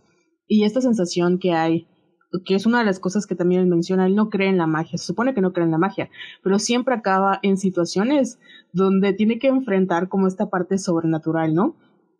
Y eso no cambia su, su visión del mundo de que no crea en, en, la magia, ¿no? Pero como tú como espectador, y yo en lo personal acabé así cuando era niña, este, lo que más me impactó fue eso, la, la parte en la que son elementos que están en nuestro mundo real, y que te dejan esa sensación de que en algún momento tú también podrías toparte con ellos.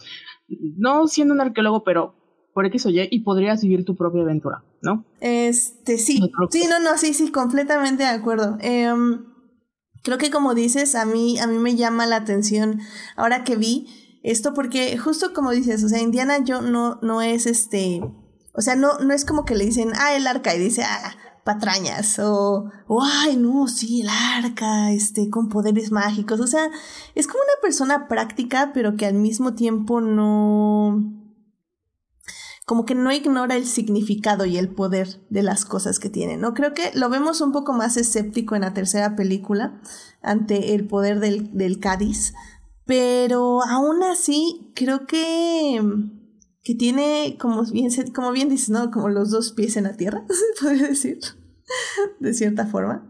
Y eso se me hace como muy interesante. Y, bueno, y que como tú dices, haya, te haya inspirado y, y, a muchas otras personas a seguir ciertas líneas en la carrera o en la vida o, así, creo que, creo que se me hace como muy interesante. Y está muy padre. Sí. Además, yo solo quiero mencionar, mencionar, mencionar el disrespect que, es para la cultura maya, eh, el que hayan usado bloqueé esa película de mi mente, pero mm, aliens, cuestionable cuando creen que la gente blanca no lo puede hacer, siempre la respuesta son los aliens, ¿no? Sí. Pero, ¿qué es otra cosa que, como dicen en el 2021, le hacemos la crítica de que al final es un señor que va hurtando, robando cosas que no le pertenecen? Y esta idea científica de que, eh, bueno, eurocentrista de que las culturas son ignorantes y venimos a salvarlos, ¿no? Pero pues en su momento funcionaba y creo que también la ambientación de la película funciona porque eran los 40, ¿no? Cuando estábamos descubriendo y entendiendo qué es lo que había pasado y, nuestro legado como seres humanos. Entonces, así como que en algún momento llegamos a revisitar eso, creo que esta película también para muchos eh, fans del cine y gente que quiera hacer historias de aventuras, volvemos a revisitar y entender por qué funcionaba muy bien, ¿no? Incluso en los, los te digo, son caricaturas o pueden ser eh, arquetipos, pero funcionan muy bien por algo, porque son historias y a quién no le gustan las buenas historias. Amén, amén, amén a eso, definitivamente amén. Pues Antonio, eh, yo creo que ya vamos cerrando esta sección, así que si quieres comentar algo más o ya decir tu conclusión de esta cinta, si quieres decirle a alguien que no la haya visto, por qué la tiene que ver o por qué la tienen que volver a ver, claro, también. Muy bien, puedo hacer ambas cosas, porque me gusta mucho lo que dijo Carol. Este, yo la recomiendo, o sea, cuando mi hija tuvo eh, un poco ya más edad para ver películas, fue de las primeras películas que le puse. O sea, ya que salió de las caricaturas y ahora que creo que se lo puse como a los ocho años, este, porque me parece que esto que está diciendo Carol me parece muy increíble. Son películas que te hacen eh, soñar, te hacen imaginar, te hacen eh, plantearte una meta, o sea, para algunas personas esto se puede traducir en salir de tu zona de confort, de, la burbuja en la que vives, para otras puede ser la elección de una carrera, para, para otras es un estilo de vida, o sea, e, es el poder que tienen las historias en, todas las personas, en todos nosotros, este, y, y, de lo maravilloso que resulta cómo, cómo, a pesar de que ha pasado tanto tiempo, no envejece. Sigue siendo una película que se siente actual y el hecho de que esté ambientada en los 40, pues te hace que también le permitas eh, ciertas libertades, o sea, no seas tan severo con ella, ¿no? Si, si hubiera estado ambientada tal vez en el tiempo real, en los 80, pues tal vez no hubiera envejecido con la gracia con la que lo hizo. Entonces, eh, como conclusión, yo digo que si hay alguien en el mundo que no haya visto Indiana Jones, tiene que dejar de hacer lo que sea que esté haciendo en este momento y ver Indiana Jones y de ahí seguirse a la 1, la 2, la 3, perdón, a la 2 y la 3, y pues ya que estás ahí, pues de una vez ve la 4. pero, pero realmente son, son muy buenas películas y es muy buena hechura, que además nos van a decir eh, esta historia del cine, cómo llegamos al punto en el que estamos ahora. Muchas películas que hoy se hacen se lo deben a películas como Indiana Jones. O sea, no pudieran existir si, si no hubiera sido por, por Steven Spielberg, George Lucas, Francis Ford Coppola, un montón de gente más por ahí. Claro, claro, que por cierto no hemos dicho dónde pueden ver Indiana Jones and the Raiders of the Lost Ark.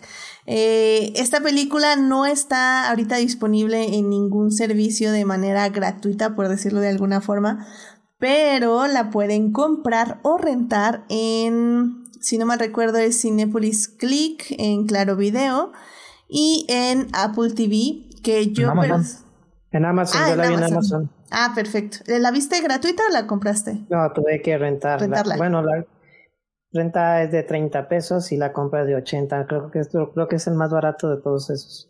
Sí, yo personalmente la vi en Apple TV, yo la compré eh, porque ahí ya están las versiones 4K y se ven bastante bien, así que la verdad creo que vale la pena. Creo que están como en 120 pesos, algo así si no me recuerdo, entonces creo que creo que estuvo bien la inversión. Eh, compramos este, la 1 y la 3, así que para, para disfrutarlas en, en su gloriosa calidad de 4K.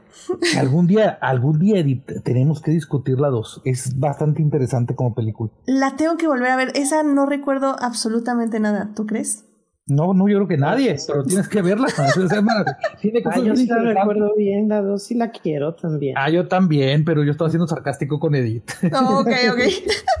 la, la, la, quiero volver a ver, aunque sea nada más por, ¿sabes? Este, por amor al arte, nada más para, para checarla. Así, echarse un maratón antes de ver la Dr. quinta. Jones, Dr. Jones.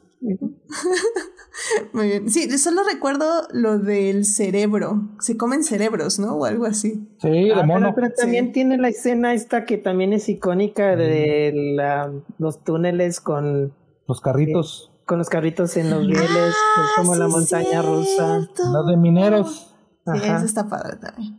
Mira, mira, ya, ya me la van recordando. Sí, sí, sí. Definitivamente. Esa iba a ser la atracción en Disney, de hecho, pero luego la cambiaron por lo de la piedra.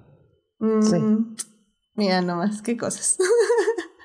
pues, Carol, ¿alguna conclusión que le puedas dar al público? Pues estaba pensando ahorita en que hablaron todos, que creo que muchas veces tenemos la idea de que el cine o el buen cine tiene que ser así como súper serio, ¿no? Y creo que ese es el ejemplo perfecto de que se puede, o sea, la idea de buen cine o el cine no está peleado con el entretenimiento ni con los big, big, big blockbusters. Sí está bien dicho, ¿verdad? No, no está peleado con, con ser accesible para todo el público, ¿no? Y no, no porque una película se aleje de esta idea de seriedad, quiere decir que sea mala o que mm, al final de cuentas no sea entretenida o legendaria o icónica. Completamente de acuerdo. Completamente, completamente de acuerdo. Creo que si algo hemos aprendido, bueno, he tratado de hacer justo aquí en Adictia Visual, tal vez a veces sí me gustaría hablar más de películas de arte, porque también creo que vale mucho la pena. Y si bien sí lo hemos hecho, creo que no lo he hecho tanto como hablar de estas películas que en, en teoría se oyen como sencillas y banales y de blockbuster, pero que al final del día nos marcaron y que eso siempre es lo importante, que, que no, o sea, que cuando lleguen a hacer un, o sea, si alguien quiere estudiar cine y llega al examen de admisión y dice que su película favorita es Jurassic Park o Indiana Jones, o sea, que la persona que les esté entrevistando no les diga, "Ah", o sea, no, o sea, e- ese es el punto. Sí, vamos a conocer más cine, sí, van a conocer más cine, pero que Indiana Jones en, en este caso sea su película favorita no está mal, porque al final del día es eso, es lo que nos mueve, es lo que nos gusta y es lo que nos da pasión. Y, y nada, el chiste no es quedarnos ahí, es también buscar otras cosas y buscar otros terrenos y buscar más eh, cine en este aspecto. Pero, pero sí, las películas que siempre quedarán en, nuestro corazón son estas, las que nos movieron cuando éramos niños y las que nos llevaron a explorar más el mundo. Y creo que eso, eso es muy, muy, muy valioso. Este, pues Esteban, ¿alguna conclusión que quieras dar? Híjole, eh, no, la verdad es que ya ustedes lo, lo encapsularon bastante, bastante bien y pues es una película que aparte te va a pasar un muy buen domingo, un muy buen sábado, pues porque está hecha para eso, ¿no? George Lucas la hizo basado en las historias que a él lo entretenían, eh, eh, estas historias cómicas de los 30s y 40s. Entonces, pues tenemos ese, ese legado para estarla, estarla disfrutando, ¿no? Y la verdad es que sí te engancha desde los primeros minutos y no la sientes eh, vieja. La verdad es que ojalá que la... No, ya, ya no hicieron nada, ¿no? Yo creo que por sus 40 años, no sé si a los 50 años la vuelvan a estrenar en cines en, en 4K y esperemos que estemos ahí dándole vueltas para irla a ver otra vez y disfrutarla como debe ser también en un cine, ¿no? Pero mientras tanto, con estas pantallas tan maravillosas que dices tú que la puedes rentar o la puedes comprar en 4K, pues hay que hacerlo. Sí. Yo la vi en Amazon y la verdad es que tiene también muy buena calidad y dices, no manches, cómo la han restaurado que se ve increíble. Ujú. No está en 4K, está en SD, En HD. en HD. Este, entonces, pues eh, hay que aprovechar estas cosas. Sí, creo que lo más que sacaron fueron estas versiones de 4K en Apple. Eh, fue como que lo que vi que fue el estreno, o al menos las rebajaron, algo hicieron en Apple. Bueno, en Amazon, según esto, está en 4K, pero ah, es que es este relativo porque... Depende de tu servicio streaming. De tu servicio. Sí, de la, de la calidad de tu señal de internet.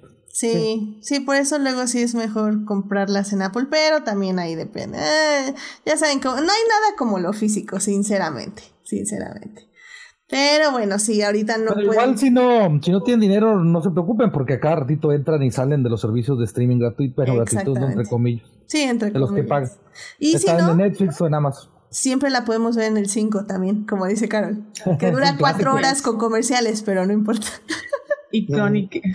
Exacto. Y te ponen, y te ponen la trilogía completa. cinco estrellas. Exacto. Todo el día viendo tres películas de Indiana Jones. Son 12 horas. Perfecto. Pues muy bien. Pues este, ya saben, vean Indiana Jones, está en renta o para comprar en diferentes servicios. Eh, y pues también obviamente pueden comprar el Blu-ray o el DVD. Pero bueno, ya DVDs ya, ya no, ya no compren, ya váyanse directo al Blu-ray. Pero bueno, pues, eh, pues vámonos rápidamente a las recomendaciones de la semana y ya para cerrar el programa. Así que vámonos a las recomendaciones. I love movies. Gosh, I love movies. Muy bien, ya estamos aquí en las recomendaciones de la semana, que por cierto se me olvidó por completo, este Juan Pablo Nevado está aquí en el chat y dice que si no se equivoca, las películas de Indiana Jones tienen la costumbre de tener un par de escenas de persecución especialmente largas. Em, estoy de acuerdo que si la acción no es lo tuyo, sí tal vez las sientes un poquito largas para los tiempos de hoy, pero sinceramente no creo que sean excesivamente largas, o sea, creo que se creo que se sienten bastante bien, ¿eh? Entonces, chécalas de nuevo o tal vez ya las viste y se te hicieron largas, pero siento yo no, que, que, el ritmo está muy bien. O sea, sí se siente que no es una película actual, evidentemente, pero como bien decía este, este Antonio, creo que el ritmo está bastante bien para nuestra época, la verdad. Y por cierto, también está Hel en el chat y dice, comentaron lo de Amy, eso de que Indy no tuvo nada que ver y que su participación no afectó. Ay Dios. No es lo de Vivan Theory. ¿Lo de Vivan Theory? ¿Cómo? Ah, es que en Vivan Theory hacen una, una hipótesis de que si tú quitas a Indiana Jones de la ecuación, no pasa absolutamente nada. Ah, claro, ok, ok, ok. A ver, a ver, sí, sí, sí, sí, sí, ya, ya. O sea, los eventos van a seguir ocurriendo de la misma manera, nada más que no tienes a Indiana Jones. O sea, Indiana Jones es irrelevante para la película. Eso es lo que plantea. Claro, porque hubieran llegado todavía los nazis a esa isla para probar que sí habían las estas y se hubieran muerto de todas formas. Mira nomás. Hay un montón de discusión en internet al respecto, ¿no? Porque pues ya sabes que somos ñoños y nos encanta pelearnos por esas cosas. No este, pero hay quienes dicen, no, no, porque si tiene injerencia por X o Y razón, pero eh, yo, yo estoy un poquito más del lado de exteno de que lo quitas y no pasa nada. Qué curioso, mira. No, no lo habíamos discutido, Gel. Muchas gracias por mencionarlo. La verdad no. O sea, creo que sí lo había escuchado, pero la verdad se me había olvidado mencionarlo en, en este podcast, pero tiene sentido.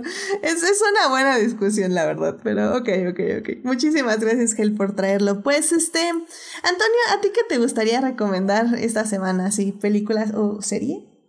Miren, yo tengo dos recomendaciones que les quiero hacer. La primera, eh, ahorita que estamos hablando de, los servicios de streaming, les recomiendo una serie en Amazon Prime, en bueno, en el, Prime de Amazon, que es de terror, se llama Them, ellos. Y habla de la historia de los primeros eh, personas afrodescendientes en Estados Unidos que empiezan a comprar sus casas en los suburbios y cómo la gente que habitaba en esos suburbios, que regularmente eran blancos, este, pues no los querían.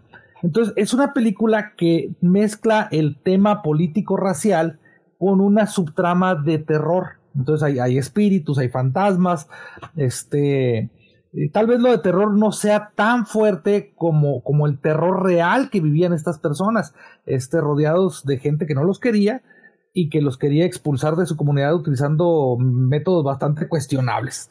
Entonces, mi recomendación es, si ya tienen Prime de Amazon, pongan them, ellos, y, y estoy seguro que les va a gustar. Y si te gustan los cómics, mi recomendación es uno que se llama The Other Story of the DC, me parece que es el nombre, que, que es la otra historia de DC Comics, eh, que te van a retomar a los personajes clásicos de DC, pero con un giro político de por medio. Entonces eh, aborda el tema de la discriminación racial, hablan del tema, hay, hay, un personaje de DC que es lesbiana, entonces abordan ese tema y, lo subvierten, entonces hacen ver a nuestros personajes eh, como Superman, como Batman, pues como personajes que abusan a veces de su privilegio de hombres blancos, cisgéneros, heterosexuales. Entonces está bien interesante, es, un cómic que, que, apenas va en su tercer número, si mal no recuerdo, y es una miniserie, así que si tienen chance de echarle un ojo, sírvanse. Nice, nice, nice. Muy bien, muy bien. Pues es Dem en Prime Video y el cómic de The Other Story of the DC. Excelente. Muchísimas gracias, Antonio. Carol, ¿a ti qué te gustaría recomendarle al público? Pues como yo sigo en mi eh, onda coreana, les quiero recomendar una serie que ya está en Netflix hasta con doblaje en español latino, por si no les gusta mucho eh, verlo subtitulado en español. Se llama Vincencho. Es muy buena, no les voy a hacer spoilers, pero es entre una comedia de acción slash, no creo que sea suspenso, pero es como un drama.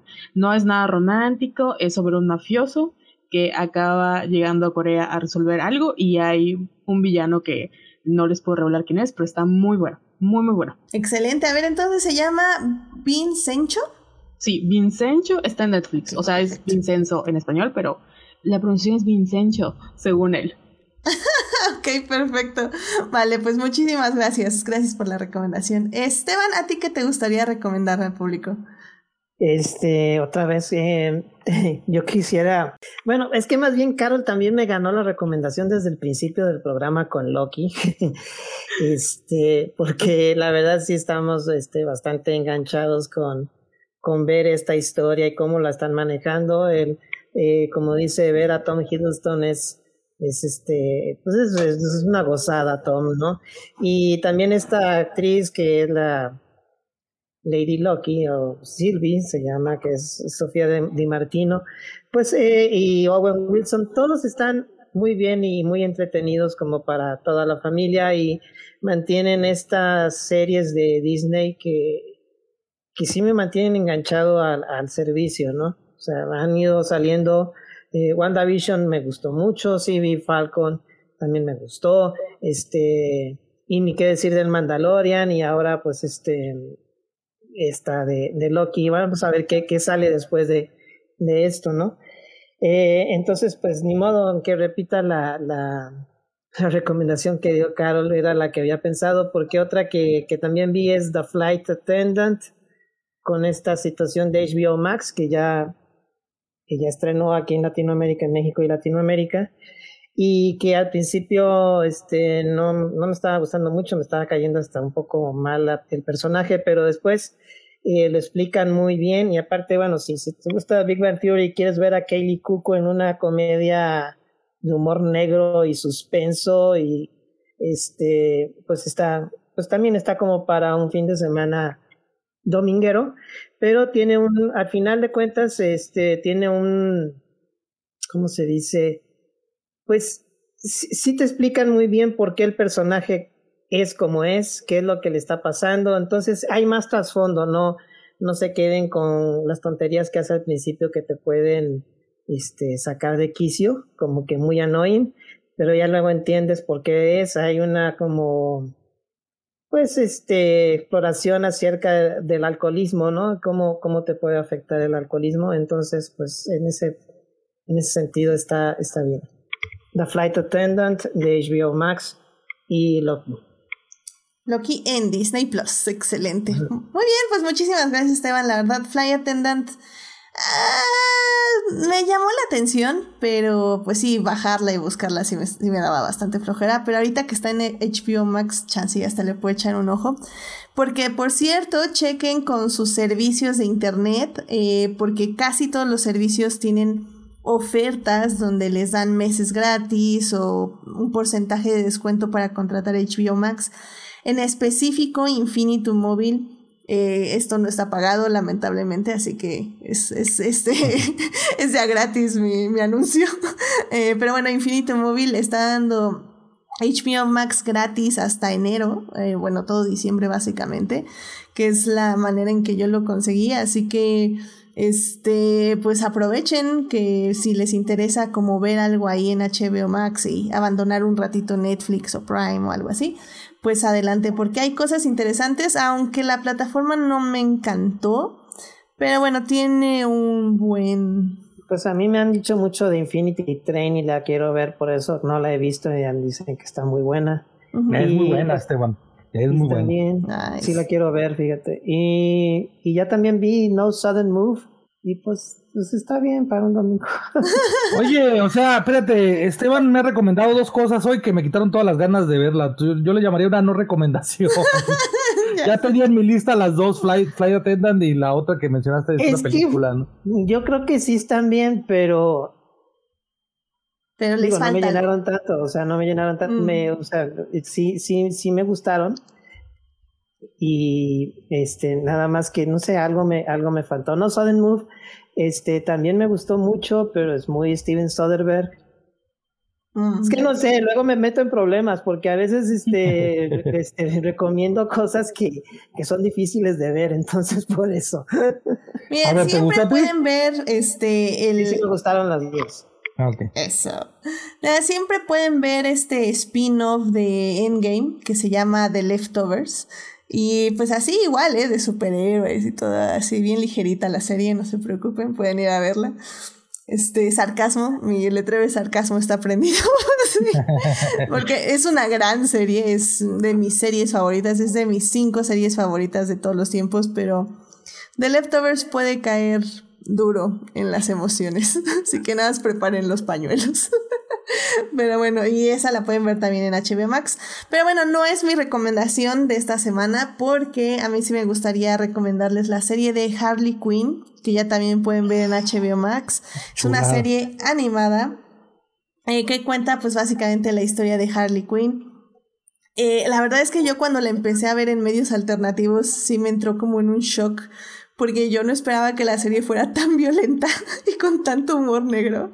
Creo que es esta, este chip que tenemos de que si es animado es porque es como un tono más leve, pero no. Harley Quinn tiene mucha sangre, mucho gore, o sea, hasta la tuve que dejar de ver cuando comía porque sí me da un poco de asquito.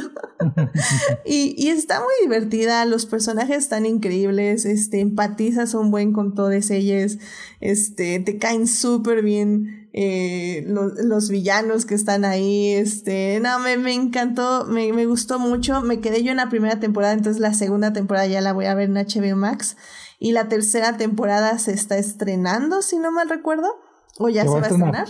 Se, va a estrenar. Se va a estrenar, exacto. Entonces, pues están al día para, están a tiempo más bien para justamente ya ver la primera y segunda temporada y cortetas. Sí, como 12 capítulos, ¿no? O menos. Ajá, más o menos, 10, 12 capítulos. Y son de 20 minutos, 25 minutos cada uno, entonces... Se los echan en un fin de semana.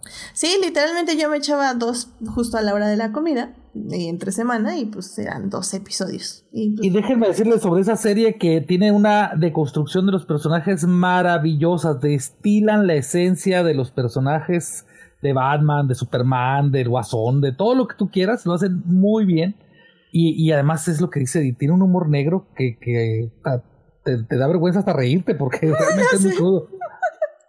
Mira, mira, pues Antonio, hay que, hay que hacer un live de Harley Quinn para venderles Cuando más. soy mega fan de eso. Excelente, muy bien, muy bien. Pues mira, vamos organizándolo y pues ya este, les contamos más aquí a les escuchas de, de esta gran serie.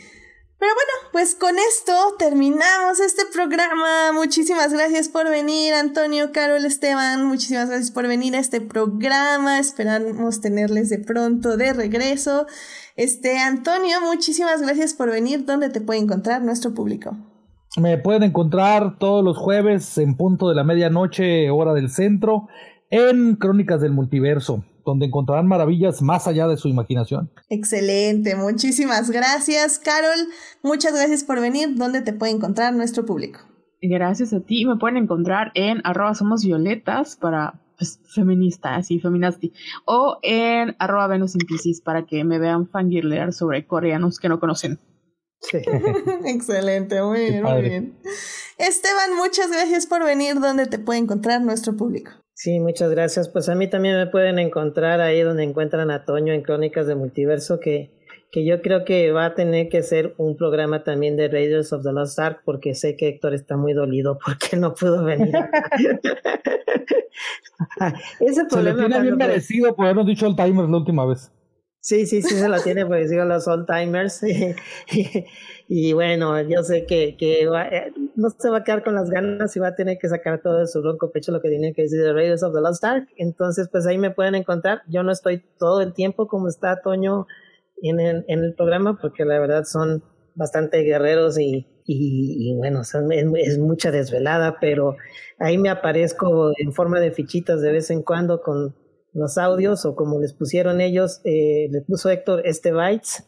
Entonces, en lo que se puede hablar de lo que sea, y es lo padre, porque así ya no, no me interrumpen, entonces hablo cinco o tres minutos. Sí. Sin interrupción. Amén. Y se disfrutan mucho tus este bytes. gracias, gracias. Que nos, que nos debes unos, por cierto, porque hace mucho que no te oímos. Sí, sí, sí, ya tengo que, que va a ser uno, es que son, son, son sorpresas, sí, sí, tengo que, pero esta, esta semana regreso con, con un tema sorpresa. Eso, muy bien, muy bien. Pues muchísimas gracias, Esteban. Y pues ya saben, a mí me pueden encontrar en HT Idea, donde cada vez hablo menos de Star Wars y más de Luis Hamilton, que estamos con él en las buenas y en las malas, y yo sé que va a remontar en las siguientes carreras. Así que no, no perdamos la fe, Team LH. Pero muy bien, este. Y pues bueno, ya saben, suscríbanse al canal de YouTube y Twitch para que les avise cuando estamos en vivo. Y nos acompañen en el chat, que hubo un chat tranquilito el día de hoy. Yo creo que pues porque fue martes. Y pues estuvo ahí Juan Pablo Nevado, estuvo Marcela Salgado y se dio una vuelta también Gel. Muchísimas gracias por acompañarnos. Y en Twitch, eh, obviamente, estuvo el muy buen Julián García, que ya tiene no uno, no dos sino tres memes listos para publicar el día de mañana que están muy buenos y que sí me sacaron mucha risa. Entonces mañana los voy a estar ahí compartiendo en Twitter, en Facebook tal vez, pero en Instagram, en Twitter y Instagram eso sí seguro, ahí para que les echen un ojo. Y bueno, este, también muchísimas gracias a quienes nos oyen durante la semana en Heartis, Spotify, Google Podcast y en iTunes. Este programa estará disponible ahí a partir del miércoles en la tarde, si les va bien, si no el jueves en la mañana, porque este programa fue con un día de atraso. Lo siento mucho, pero bueno, ahí estará. Eh, saludos pues a Jesús Alfredo, a Joyce, a Fernanda, a Jessica y a Simena, quienes son parte del Team Diferidos. Muchísimas gracias por escuchar. Ya saben que si quieren más de Adictia Visual, estamos en Facebook, eh, pero el Instagram es nuestra plataforma oficial y principal, donde pueden leer las reseñas de películas, series, ver los reels, acompañarnos en los lives, compartir en las historias y también participar en las encuestas, porque este programa fue elegido por ustedes, querido público. Les di tres opciones para hablar el día de hoy y ustedes dijeron que querían que fuera Indiana Jones. Así que muchísimas gracias por participar. Perdió Misión Imposible. Yo voté por esa. Y, Casino Royal del 007. Que cumple 15 años y Misión Imposible cumple 20, si no mal recuerdo.